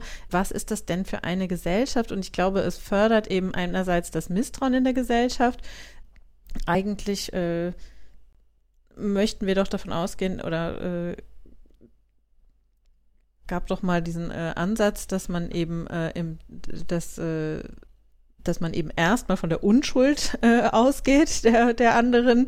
Und zweitens gibt es aber ja auch diese sogenannten äh, Chilling-Effects, dass man eben, wenn man sich beobachtet fühlt, dass man sich dann anders verhält, dass man sich nicht mehr frei bewegen kann und ähm, einerseits so eine Art vorauseilenden äh, Gehorsam dann in einer Art vorauseilendem Gehorsam freiwillig auch auf äh, Rechte verzichtet, die man eigentlich hat.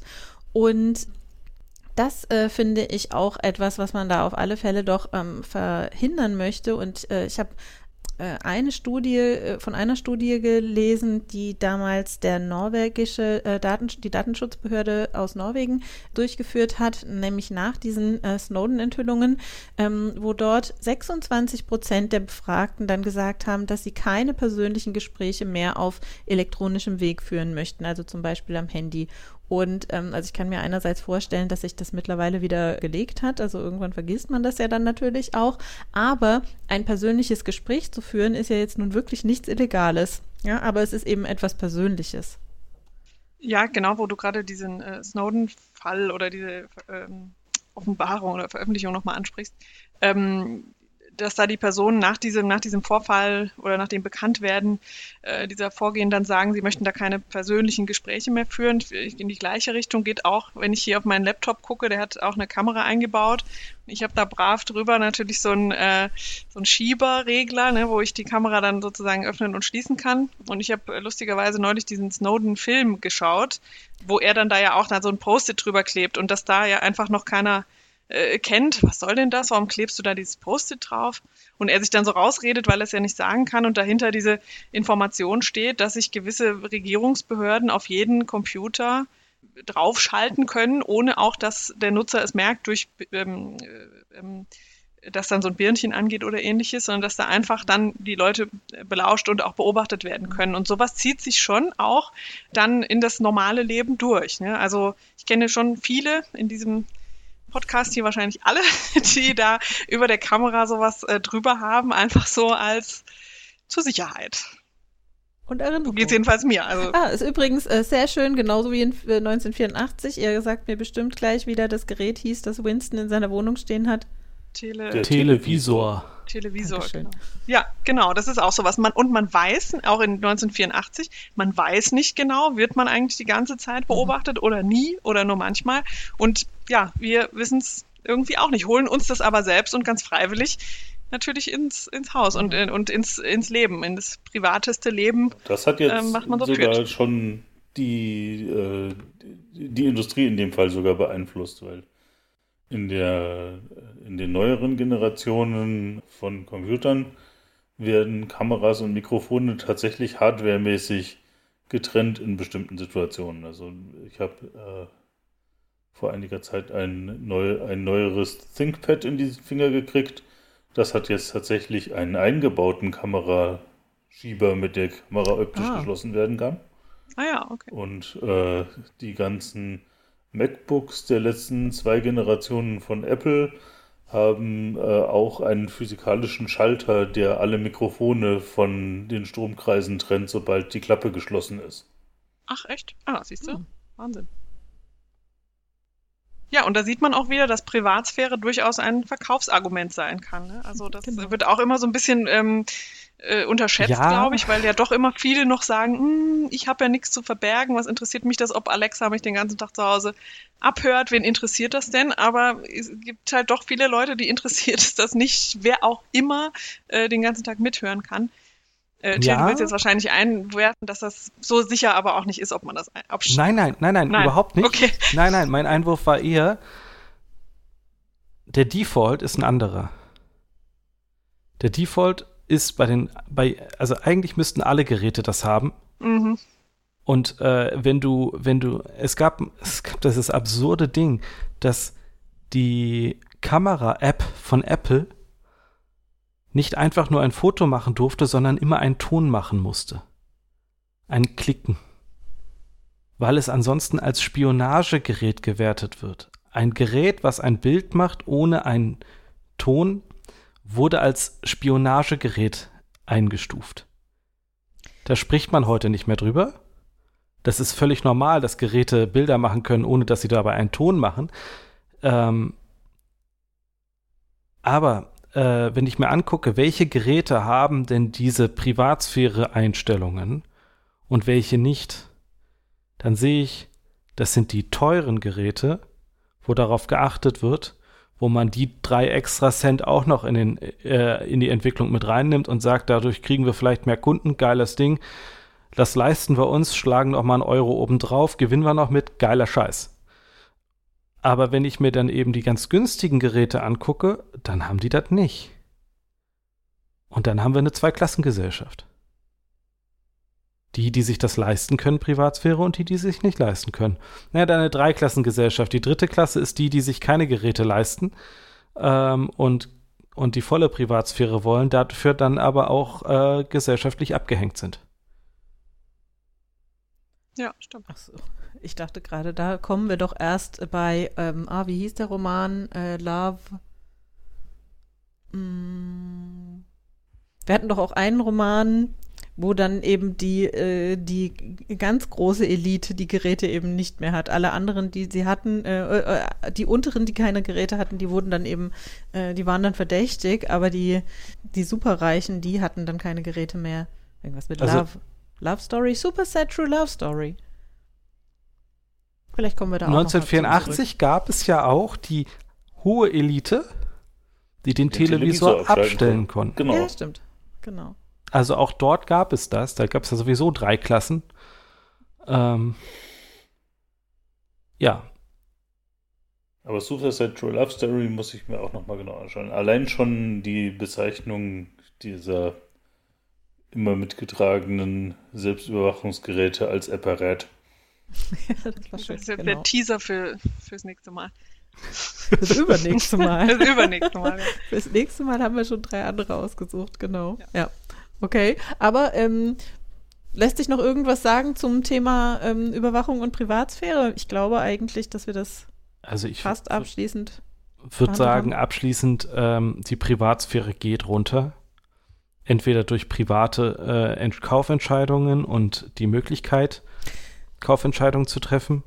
Gleichzeitig geht, ähm, gehen die Eingriffe in die Infrastruktur, die man sich selbst kauft, von staatlicher Seite gehen hoch.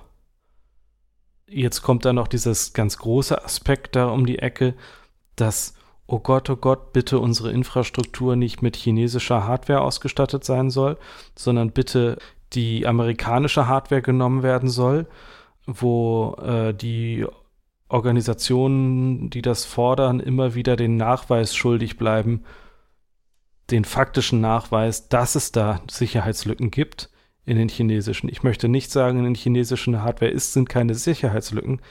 Ich möchte aber sagen, es hat noch keine Nachweise dafür gegeben, dass sie da drin sind, im Gegensatz zu den Alternativmodellen aus Amerika, wo wir den Nachweis durch Edward Snowden haben.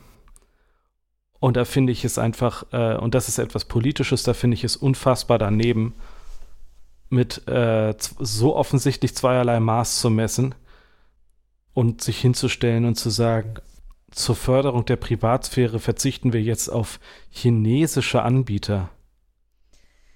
Also du sagst, die Privatsphäre geht runter. Ich bin mir da gar nicht so sicher, denn ähm, ich glaube, erstens sind ganz viele von diesen Geräten, die dafür eben eingesetzt werden, relativ neu.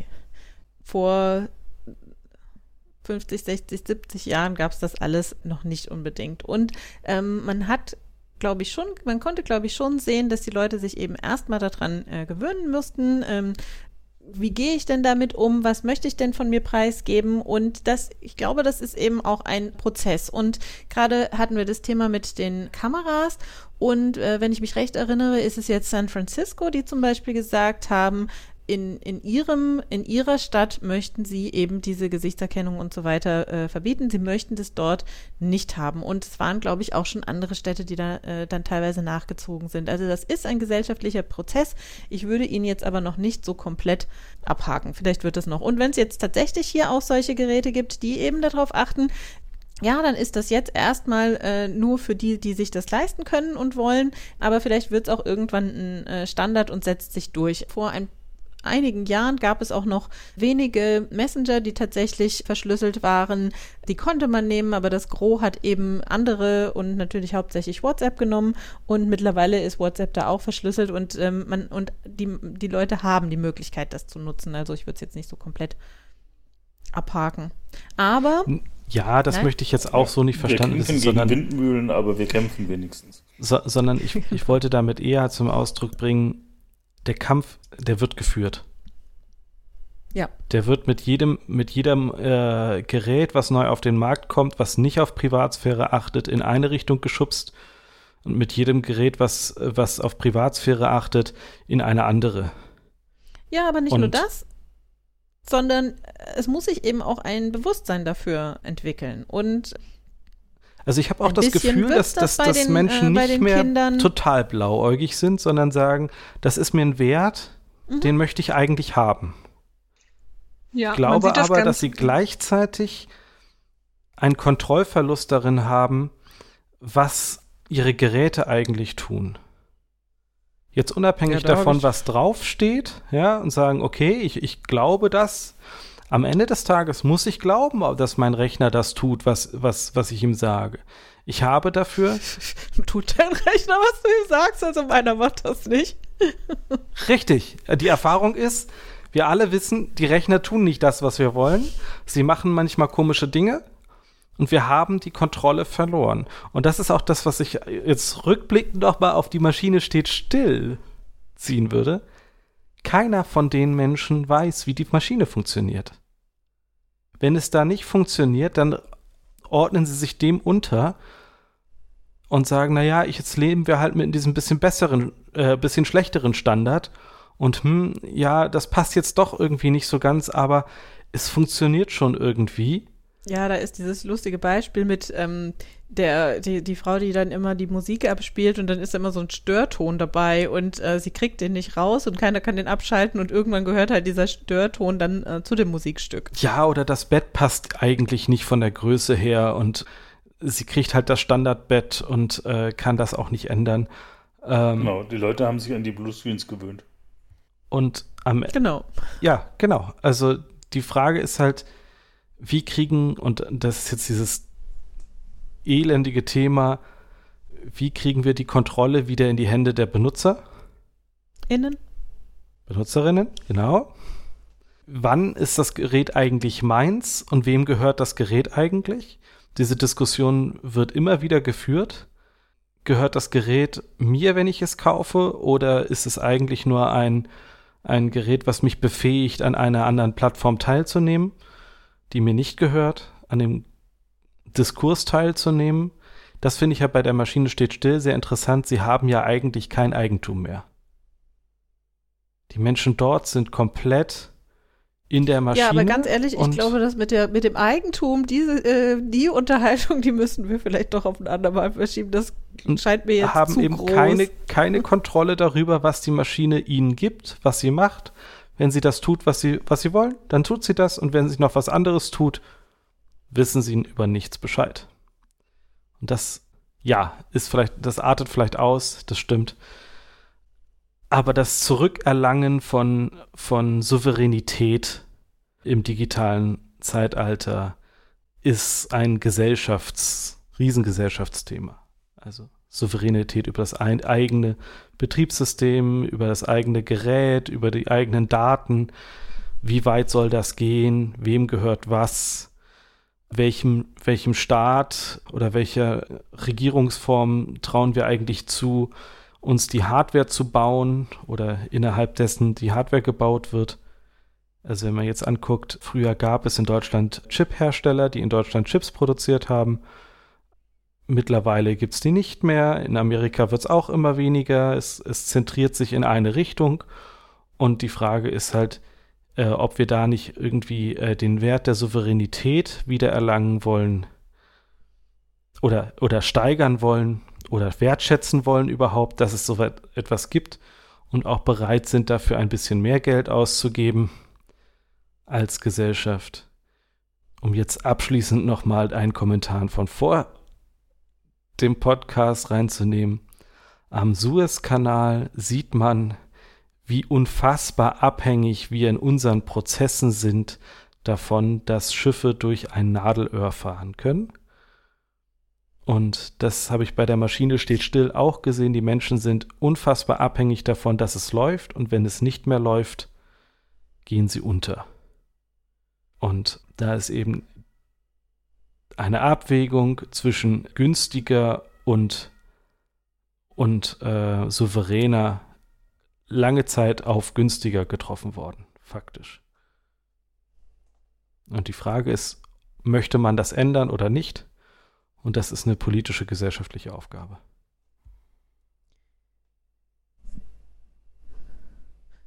bin mir jetzt gerade nicht mehr ganz sicher, wie wir da vom Thema ähm, Privatsphäre und Überwachung äh, hingekommen sind. Ohne Souveränität über die eigenen Geräte hat man auch keine Privatsphäre garantiert.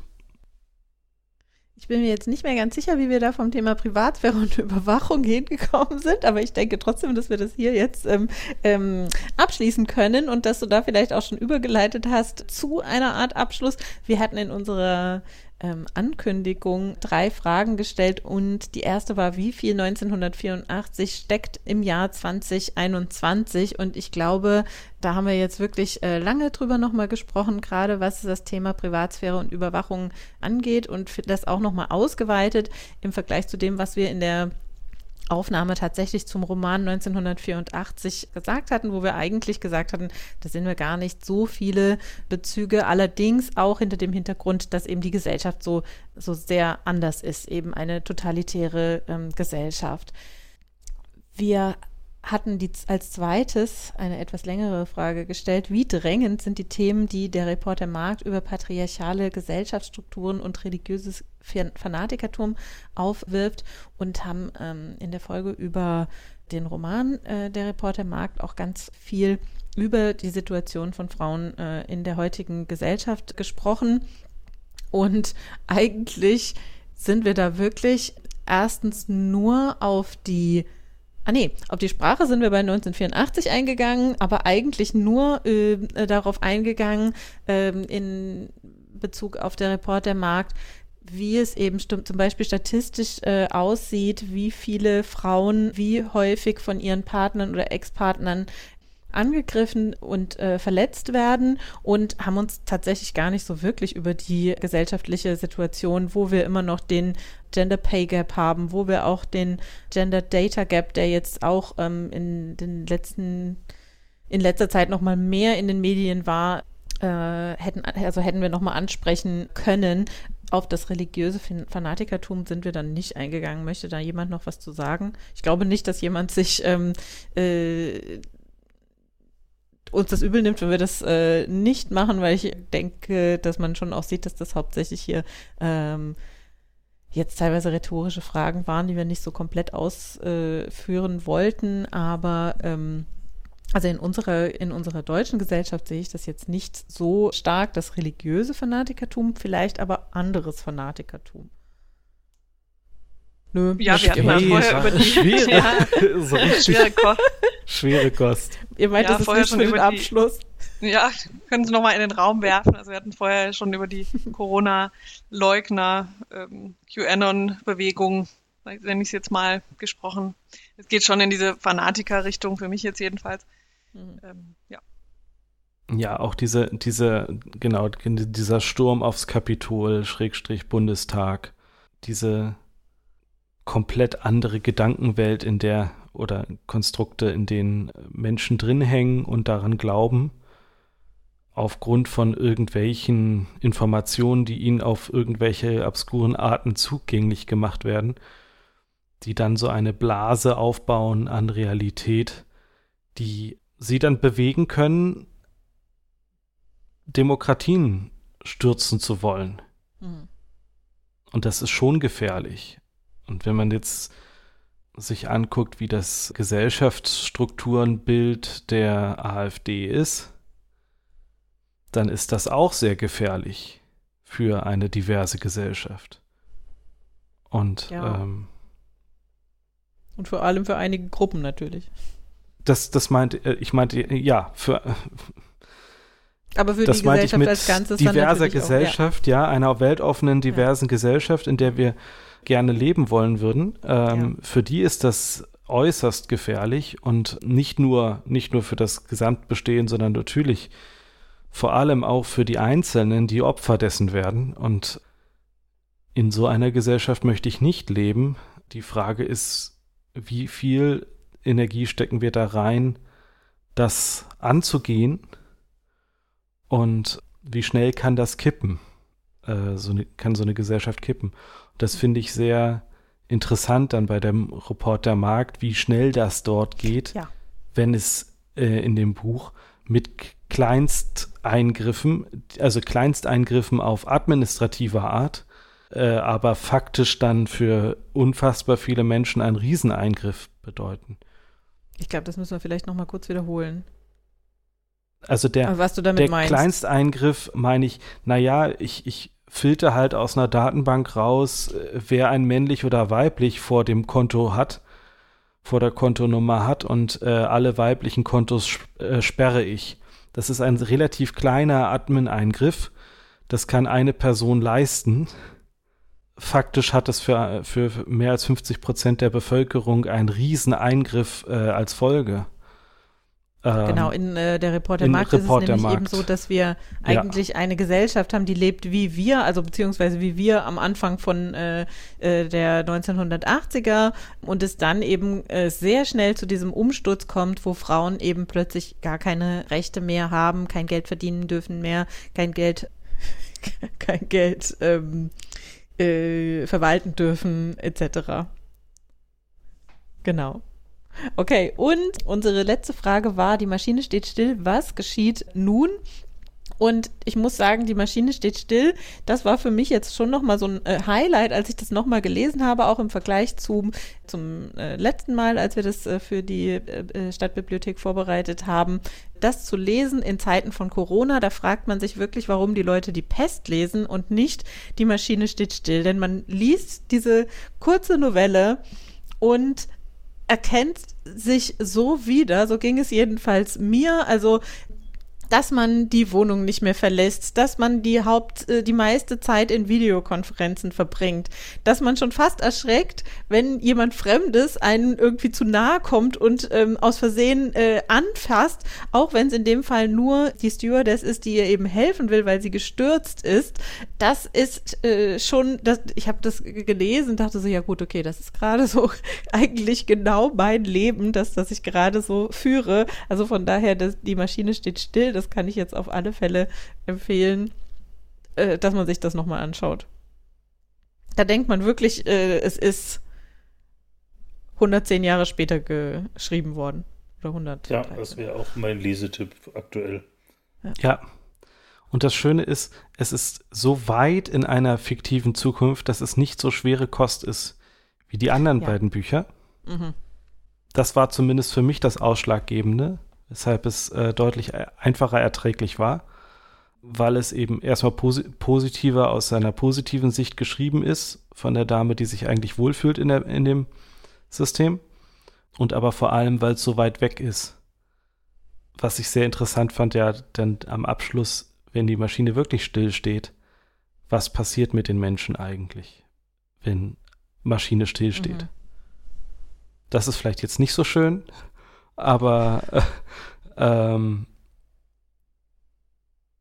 ja, äh, das war einfach ein, ein, ein, eine schöne, schöne Idee auch zu sagen, okay, was passiert denn, wenn wirklich alles stillsteht?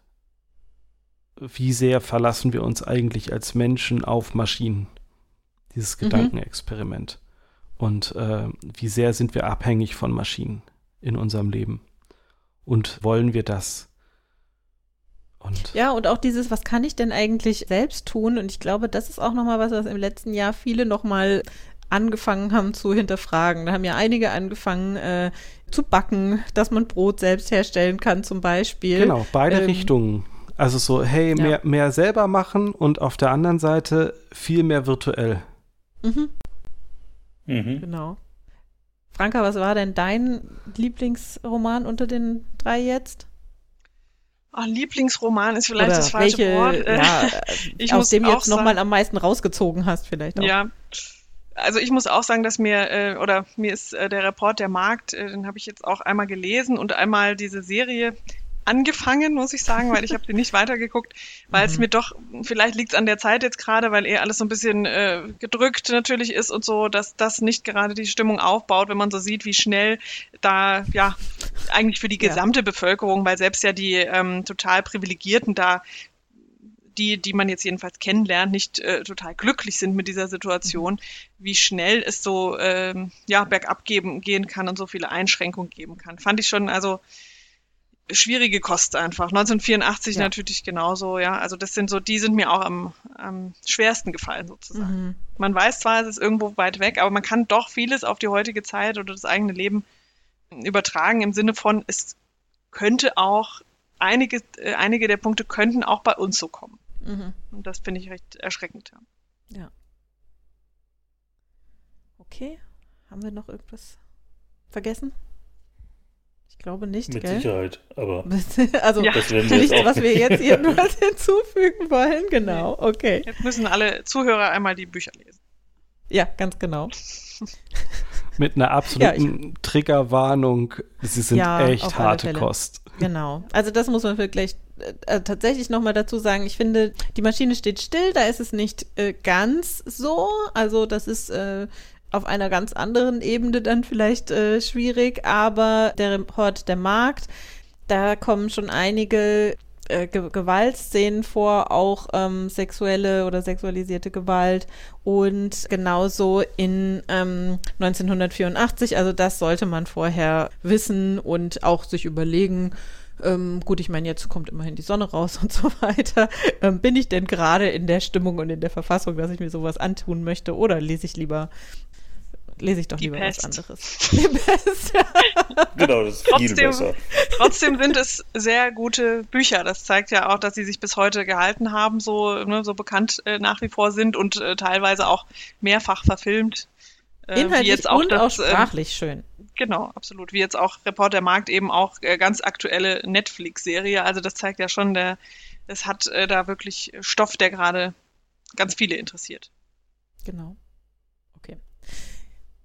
Ja, dann ähm, vielen Dank erstmal für diese Unterhaltung. Wir werden uns äh, irgendwann wieder zusammensetzen, um über drei weitere Romane zu sprechen. Ich denke, dass das auf der Seite der Stadtbibliothek auch schon äh, angekündigt ist. Und sagen äh, Dankeschön und auf Wiedersehen. Hören, auf. Wiederhören. Tschüss. Ja, tschüss. Tschüss.